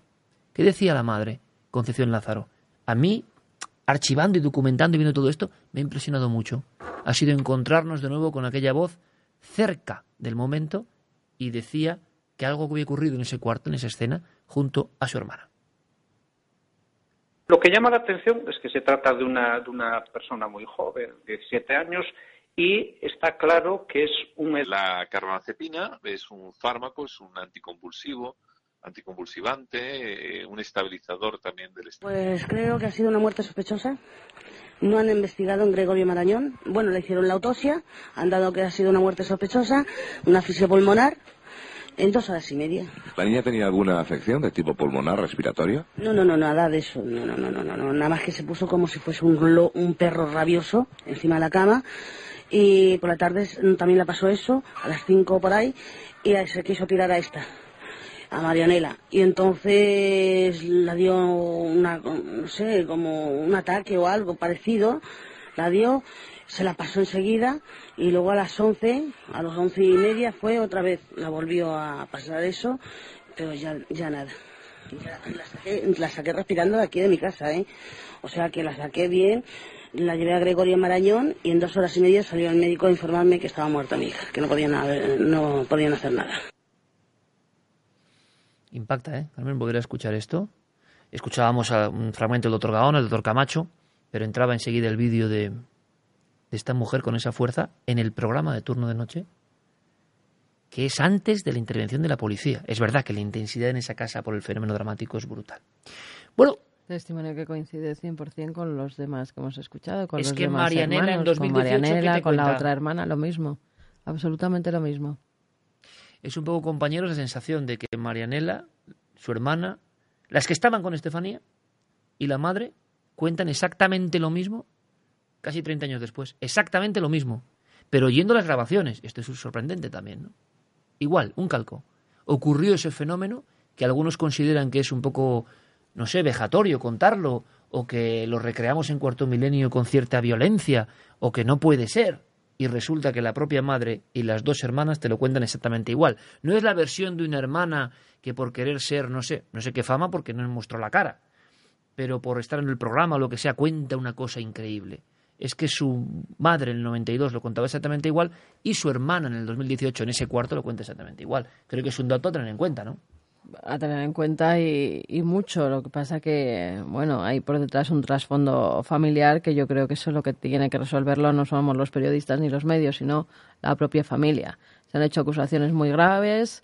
Eh, la madre está en un estado, pues como estaría cualquier madre cuando esos hijos acusan de cosas tan, tan, tan tremendas después de tantos años sin haber hecho absolutamente nada, porque si pasan esas cosas, pues, pues se denuncian antes, como, como debe ser. Ahora, no sé si por salir en un medio eh, importante o por sacar a la luz, no, no encuentro todavía el sentido a las, porque aunque sea por eso, eh, tampoco es por dinero. Mm, no sé si hay algo más detrás. No lo entiendo. O sea, no hay algo que, se me escapa de por qué ahora, después de tantos años, eh, la, la excusa es la muerte del padre. Pero es que tampoco tiene sentido. O sea, son señores de 40 años que ya, bueno, a estas alturas tienen mucha capacidad durante muchos años anteriores para decir, oye, todo esto de mi hermana no era realidad. Han colaborado con una película dando su testimonio. Han, felicitado y colaborado en ocasiones con información con este programa. Claro, con Cuarto Milenio. No sé. Sorprendente. Desde luego, lo que parece, no sé, compañeros, por concluir, es que el caso Vallecas tiene áreas, evidentemente, de de un drama compartido, eso es evidente, y me gustaría ver las conclusiones porque estamos acabando de nuestros amigos en Millennium Life hoy, agradeciendo desde luego el apoyo y el estar ahí de una forma increíble esta noche. Sí, Pero... además me estaban diciendo todos, ¿qué carita tienes? Estás muy afectada. No estoy muy afectada, es que he dormido tres horas, llevo una paliza hoy encima que, se me tiene que notar en, la cara, pero de afectada nada, a mí esto no me afecta, vamos. Hombre, afecta desde el punto de vista de que es un drama. Afecta desde el... No, no, te digo la investigación. Ah, a mí afectarme, me afecta el trabajo, las horas que gasto. A mí me afecta tanto que mañana a las 9 menos 10 he quedado con mi amigo Luca para jugar al fútbol. O sea que imaginaos cómo me afecta. Lo que sí quiero decir, Clara, Javi, y como final, y lo están esperando, es. No es lo que pase. Y, he dicho lo mismo todo, todo el momento del programa. Tienen el derecho a contar lo que quieran estos, estos chicos, y ya cada cual. Sorprende. Sorprende viendo todo lo que hemos sacado, ¿no? Todo el arsenal y no sacamos algunas cosas porque pertenecen al ámbito de lo privado que nos interesa ni queremos saber. Yo sí os pediría, amigos milenarios, que si alguien ataca al programa, si vosotros os sentís identificados en el programa, claro, o creéis que lo hacemos bien, o creéis que hay una sintonía, pues que sería bueno, en esta batalla paralela que siempre se reproduce hoy en día, que supierais a cualquiera que hable de que los hermanos dijeron que es un fraude, es un fraude, pues le pongáis simplemente el enlace. Para que quien, para quien tenga buena fe que la, que hay buena fe, eh, vaya de un lado a otro con argumentos. Para que sepa que, por ejemplo, que no es la familia entera la que dice esto, sino solo una parte. Por muchos testimonios que les pones, hay burros que llevan aquí las orejeras y no ven. O sea, por muchos testimonios que les pongas en la cara. Con lo cual, cada eh, uno que vaya a lo suyo. Hay una batalla también un poco, no decir de medios en el sentido periodístico, decir, bueno, hay un, hay un programa de cuarto milenio que, funciona o que tiene un tremendo tirón el caso de Vallecas y se aprovecha ese instante. Bueno, eso es lo que llamamos los periodistas percha, ¿no? Hay una percha, lo sacas, de acuerdo, no hay ningún problema. No tengo ningún problema con nadie, pero es curioso porque da mucha pena que investigadores del misterio eh, vayan en el mismo barco en ocasiones que los más ultraescépticos. Pero me he acostumbrado a eso en este mundillo en muchas ocasiones, ¿no? He visto hermandades que dan miedo, ¿no? Es como cuando determinados ejércitos se juntan y no tienen ningún tipo de, nexo en común más que hacer daño a un, a un enemigo, ¿no? Mirad, eh, durante muchos años y, no creo que hayamos hecho una contestación, ni nos metemos nunca en el fango, ni contestamos. Hemos puesto documentos concretos. Hemos hablado con los otros hermanos, con los otros tres hermanos. Y hemos dejado aparte a la madre porque no queremos aquí montarla de Dios como evidentemente esa madre, imaginaos, se ha dicho poco menos que es la, la creadora de toda esta historia. Eh, yo desde luego, si fuese yo no me metería con Concepción Lázaro, que es todo un carácter. ha, sido, ha sido peor que, decir que es la creadora, bastante Pero también hay una moda en la que si no hay conflicto, yo he sabido de historias de libros que decían, oye, ¿puedes, ¿puedes hacer que te denuncie la familia? Mm. Un caso concreto. Porque así vendemos más. Ostras, estamos llegando a un nivel fuerte, ¿no? Y resulta que en la tele somos los malos, ¿no? Hombre, al parecer, si no se contaba ese episodio del que aquí no queremos ni hablar, de, esos supuestos eh, malos tratos, eh, tampoco podía salir, en teoría, en la crónica del mundo. Bueno, pues cada uno eh, que aguante su vela. A mí, por ejemplo, en los últimos años, y desde el propio mundillo, que es lo curioso, y desde personas que colaboran con nosotros, que es más curioso todavía, o personas que a los que, no sé, hemos brindado todas las oportunidades, yo creo, de colaboración y de absoluto aprecio, pues en cuanto hay alguna de estas, enseguida, no sé si es que tenían un rencor acumulado, algunas personas, ¿eh? o la forma de atacar. Se ha atacado Aldo, que me dio también un poco de pena, porque es un tipo estupendo, se puede creer más o menos, pero muchas de las personas que atacan a Cuarto Milenio, yo quiero que lo sepáis, porque ya, oye, ¿qué pasa? Son las mismas que en mi mail me piden trabajo y que soy el número uno y que tu equipo es el mejor. Qué honor estar contigo. Hombre, suena raro, ¿no? Que luego a la primera de cambio, a lo mejor porque ha recibido una negativa o porque...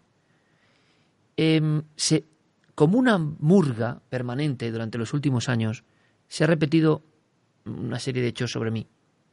Algunas son leyendas que se repiten. Mando un abrazo a los amigos de Foro Coches, por ejemplo, que sé que nos estaban mandando ellos, nos pues estaban mandando ellos abrazos además en el sí, chat. Sí, sí, pues, que, se han metido aquí, me están diciendo muchos haters, muchos trolls, muchos de estos. Habrá que a ver si tenemos a Guille por ahí moderando algo porque tampoco la gente milenaria que tiene ganas de escuchar, ganas de saber la otra historia tiene por qué aguantar a estos. Es lo de siempre. Tontos de si algo tiende, si algo tiene éxito, hay que destruir. Viene bien ese ejemplo porque es siempre igual. En este país es siempre igual. Pero yo os diré que es normal que haya polémica, ¿de acuerdo? Yo solo quiero que las personas tengan esta argumentación. Diego Marañón, Guillermo León, Javier Pérez Campos, Clara Tauces, en especial, se lo han currado para, aprovechando la polémica, no ir a hacer sangre, ni hemos atacado a nadie en concreto, ni queremos saber nada de nadie en concreto, y simplemente hemos ido a favor del caso porque creemos que ese caso es mucho más interesante que un doble testimonio. Como comprenderéis, a mí en el mundillo, y no tenéis por qué saberlo, amigos y sobre todo otros países, a mí se me ha hecho hace más o menos una década la operación más vergonzosa de la historia de este mundillo, de la que todavía no se ha contado todo. Simplemente de ataque y derribo si se puede. Ataque y derribo si se puede. Eh, en esa operación hay muchas hermandades y mucha gente que se llama hermanito y que no tienen no conocen la vergüenza. Porque hay gente fraudulenta, no nosotros especialmente, gente fraudulenta, gente que ha hecho trampa, gente de la que yo he avisado que ha hecho trampa. Y da igual. Las hermandades son curiosas cuando hay un objetivo común o cuando más que el entusiasmo por hacer cosas te mueve un poco el rencor. Eh, ¿Qué pasó con aquella operación eh, de ataque que era en su día, con una publicación, una de tantas, ¿no? Eh, con un libro que quedó en nada. Entonces la gente tuvo que, ostras, a ver dónde me, a ver dónde me pongo la capucha porque no ha pasado nada. Pero si hubiese triunfado como todos los golpes de Estado, pues el primero que le pisa la cabeza al que tiene éxito no pasa nada. A clavo que sobresale el martillazo. Nos ha tocado sobrevivir o sobresalir porque somos un equipo, creo yo, con todas nuestras dificultades, nuestras equivocaciones, que le gusta lo que hace. Eso da problemas. Fijaos, simplemente porque se van a venir con la murga, porque son robots que copian siempre una misma historia.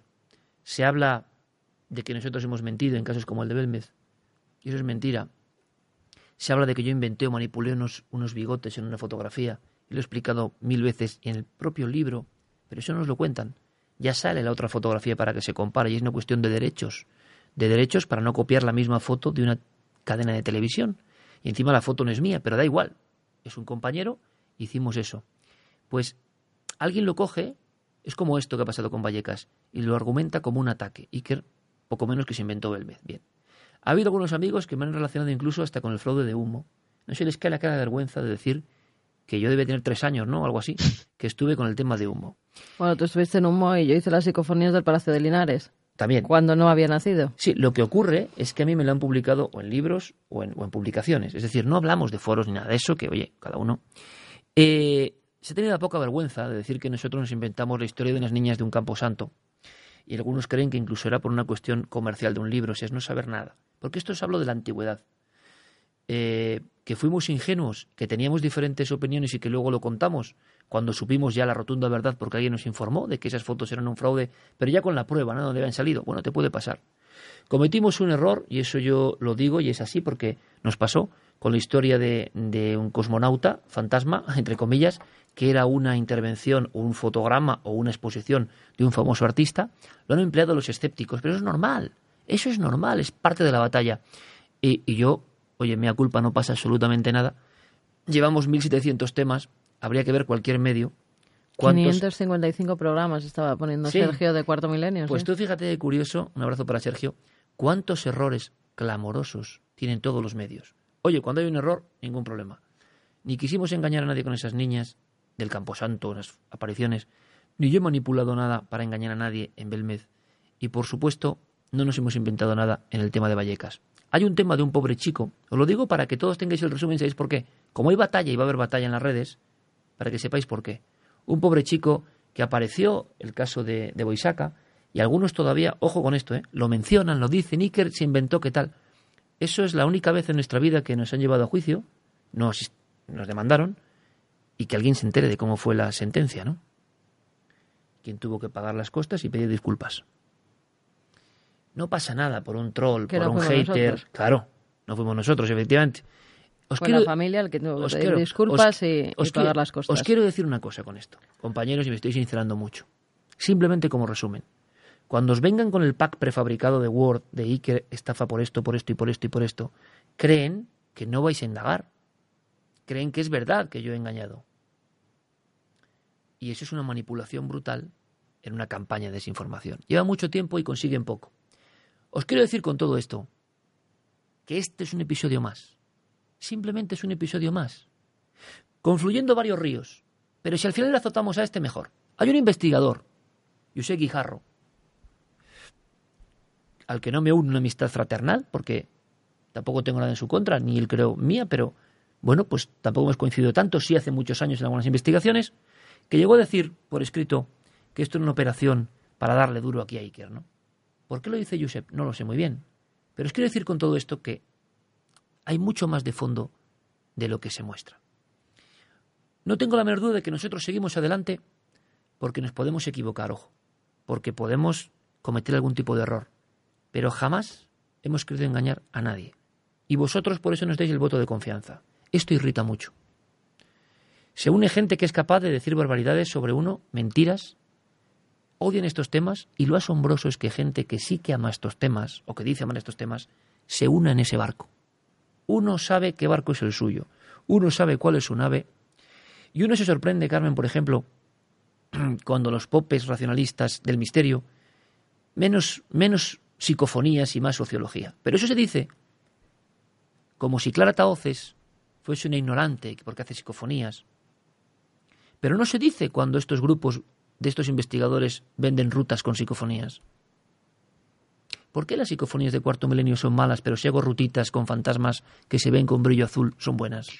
Y que me gustaría decir una cosa sobre eso, si, si es posible. Por supuesto que es posible. Eh, no pensaba hablar nada de esto en concreto, pero ya que lo mencionas, me parece que eh, cualquier investigador que se precie teniendo la oportunidad de estar en la casa original donde pasó todo, Hombre. y teniendo la ocasión de por, lo menos probar a ver si sale algo, ¿no lo haría? Es la, es no, el problema es que es Clara Taoces. Clara Taoces no tiene ningún problema si no fuera de cuarto milenio. Si Clara Taoces hace esto hace un tiempo, No hay ningún problema, Clara. Y esto es lo que la gente intermedia, que es la que a mí me preocupa, porque es la mayor cantidad de personas, no saben. Es decir, eh, las psicofonías son muy malas, pero cuando salgo con el fajo de billetes vendiendo rutas y vendiendo el tonto, dando miedo, eh, soy un hermanito cojonudo, genial. Y sin embargo, si Cuarto Milenio hace cualquier cosa dignamente, mal. Esto es un mal endémico del mundo del misterio. Hay un doble rasero siempre. Hombre, yo entiendo que molesta el programa. Yo entiendo que molesta el programa. ya estamos acostumbrados, tampoco pasa nada. Pero no, lo que quiero decir con esto, de verdad, ni me cabreo, ni cambia mi percepción un ápice, nada. Solo os quiero informar a ti, que quizá te unes de nuevo al mundo del misterio, que recibirás a escépticos, a investigadores, te sorprenderás, a todos a las tres, que te dicen que este y que eres un estafador, que no sé qué. Tú puedes investigar un poco, si quieres, y saber que eso no es así. Entonces, ya que hemos hablado con Pedro Baños de campañas, y yo no voy de mártir, de llorón, de el proscrito, el que han vetado, nada de eso, que eso no va conmigo, os quiero decir que este episodio tiene algo de todo eso. Es decir, si a Río Revuelto le metemos un mazazo a este, que estamos ya hartos, hombre, de 14 años, no sé cuántos en la SER, que ya está bien, sorprende en un mundo como Internet, donde todo el mundo tiene oportunidades. Todo el mundo podría ponerse a hacer y apagarse, como hemos hecho nosotros, todo esto para crear algo para estar con vosotros. Porque no lo hacen, no hay ningún problema. Lo que pasa es que es más fácil sacar casos nuevos que estamos sacando continuamente y lo único que hacen es criticar esos casos en vez de sacar la gente casos nuevos, investigar ellos, no sé, aportar algo al misterio en vez de todo lo que hacemos nosotros, revisionarlo para ver si la cagamos en algún momento. Hombre, que se pongan las botas y se echen al campo a, buscar cositas nuevas que llevan viviendo de lo mismo no sé cuántos años. Pero os quiero decir con esto, Javi, Clara, que, cuando, que no se mira el hecho, sino quién lo hace. Este es un problema. Si las psicofonías son malas, pues bueno, serán malas en todos los casos, yo no lo creo. Nos pueden dar una opción de una posibilidad diferente. Pero siempre es, eh, oye, qué malo hacen estos, joder, pero si los que estás tú estás vendiendo todo lo contrario y lo estás haciendo. El mundo del misterio es un revoltijo. Eh, nosotros simplemente, de verdad, que vamos a seguir investigando, haciendo cosas y no pasa absolutamente nada. Y que en este caso a mí la familia me da también un poco de pena, porque no merecen esos palos, no los merece José Pedro Negri, el inspector, porque ha sido especialmente valiente, y que a nosotros nos da igual, tenemos la espalda muy ancha. Pero tú, si quieres investigar, te darás cuenta de que el rencor es mucho peor que el entusiasmo, seguro, seguro. Y lo irás viendo, y se va viendo. ¿Y cuántas veces, Carmen, cuántas veces investigadores tremendos que han hecho campañas de este tipo, y no los menciono, luego han llamado, ¿no? Con lágrimas, me equivoqué. Y tú dices, joder, te equivocaste, macho, pero has estado dando cera durante tanto tiempo motivado por Menos mal que está guardado todo. En es, fin. Es decir, esto es así. El caso Vallecas tiene algo de todo esto. Lo importante es que la familia ha hablado dando otra opción y las contradicciones son tremendas. La opinión, como siempre, la vuestra. Javi, nosotros seguiremos haciendo cosas. El domingo nos vemos con un arcade impresionante y hablando de videojuegos antiguos con misterio. Hay nuevas cosas en los rodeos en, en Canarias. Hay un montón de cosas que investigar y claro que nos podemos equivocar. Pero el fondo de por qué se hacen las cosas al final es la clave de todo. Y si vosotros seguís ahí, yo pienso muchas veces, ¿sabes qué? Que es por algo.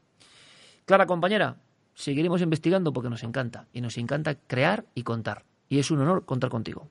Y además, os digo una cosa, quien mucho hace, pues es más fácil que se equivoque por una cuestión estadística. Pero si no haces nada, seguramente nunca te equivocarás. Un abrazo muy fuerte, Clara. Gracias. un beso. Javi, tú has vivido, tú estás ya, tú eres casi un Gutiérrez Lázaro más, decías, ¿no? porque has estado viendo todo. Seguramente si hay alguien en España que ahora mismo tiene una visión profunda de todo esto, eres tú. Y, es una. Dentro de muchos años nos daremos cuenta que, bueno, mm, fue una especie de, de conversión de, de ideas para intentar tirar por tierra algo. Yo creo que no lo han conseguido, no se ha conseguido y que por lo menos ahora sembramos la duda. ¿Que podemos equivocar nosotros? Puede ser, pero ahí está el documento. No, dos personas no sentencian una cosa tan extraña como el caso Vallecas a día de hoy, según los otros testimonios. Yo creo que aquí habido un intento de, se lo dije a, a Maxi también, de aprovecharse un poco de ellos para una historia que en la que ellos no tenían mucho que, que ver, ¿no? Que ellos, es decir, que tampoco tenemos nada en contra, todo lo contrario, yo les mando un abrazo a toda la familia porque es verdad que han estado toda la semana eh, muy pendientes, muy preocupados por lo que eh, íbamos a hacer y al final eh, lo interesante creo que es siempre aportar cosas y es lo que hemos hecho, ¿no? Que al final la gente se quede con la duda.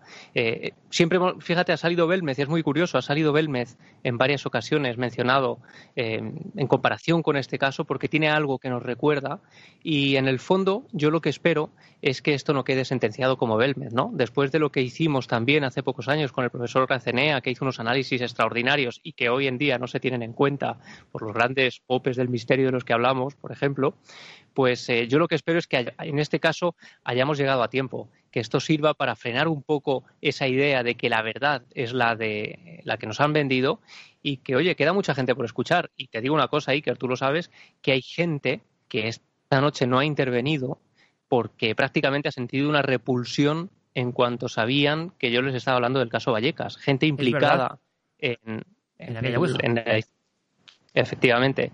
Con lo cual, ojalá esto también sirva para dar voz a esa gente, para que de repente se atrevan a, dar su testimonio. Seguiremos buscando no la verdad, sino las cosas interesantísimas que pasan en el mundo. Javi, Clara, gracias. Un abrazo. Un abrazo a los dos. Gracias. chao. Bueno, pues nos vamos, compañera, que sí, porque tú mañana ¿no? vas a ver, vamos, la pelota del fútbol no la vas a ver. No la voy a ver, no la voy a ver. Eh, nos marchamos eh, gracias a todo el público, gracias a todas las intervenciones.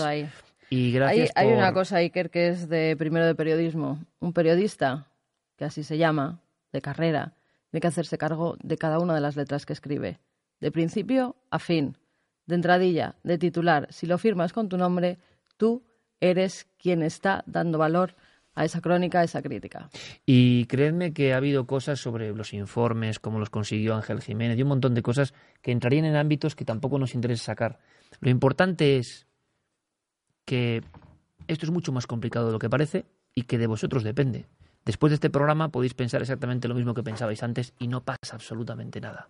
Ahora bien, yo he empezado el programa hace dos horas y 43 minutos diciendo que esto era un caso tremendo que si lo analizáis por escenas lo tiene todo y que creo que lo que hemos contado nosotros en diferentes ocasiones, yo desde hace muchos años, para nada exagera, porque es la familia, especialistas e investigadores los que han dado ese mosaico impresionante. Y ahí están sus testimonios y cada uno se hace responsable de sus propias palabras. Nosotros, eh, como siempre en este programa, lo que los demás cuentan no nos hacemos responsables de sus afirmaciones. Así que ahí están cada uno de los cortes, cada uno de los testimonios y que cada cual opine lo que quiera. Bueno, la semana que viene es lo que se tiene que hacer, dar la información y luego que sea el público el que investigue, el que escuche y el que saque sus propias conclusiones. Aquí no vendemos ninguna verdad, porque no es nuestro cometido. No, y porque no la tenemos, desde luego. La semana que viene más cosas y muy interesantes. Y yo espero que dejemos ya un poco esta marea tremenda, pero pocas veces un caso de misterio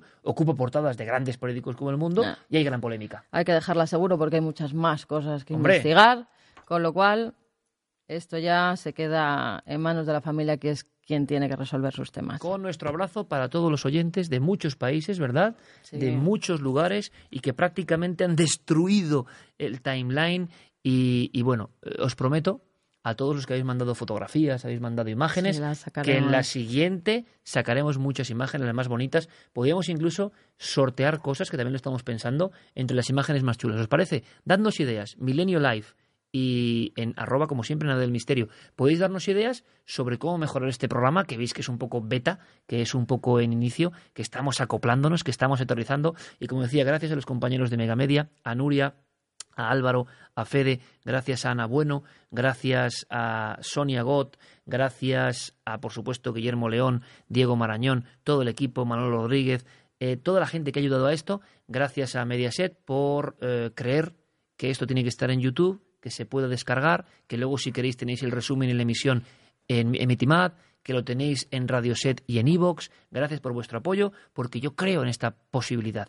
Hoy ha sido un programa un poco duro, denso, de acuerdo ¿Qué será la siguiente semana? No lo sabemos. Pero que vamos a pasarlo bien, que vamos a reflexionar, que vamos a saber más de misterio, estoy seguro. Ha sido un placer. Igual, Iker. Hasta la próxima. Ahora a descansar. A descansar. Venga, besos.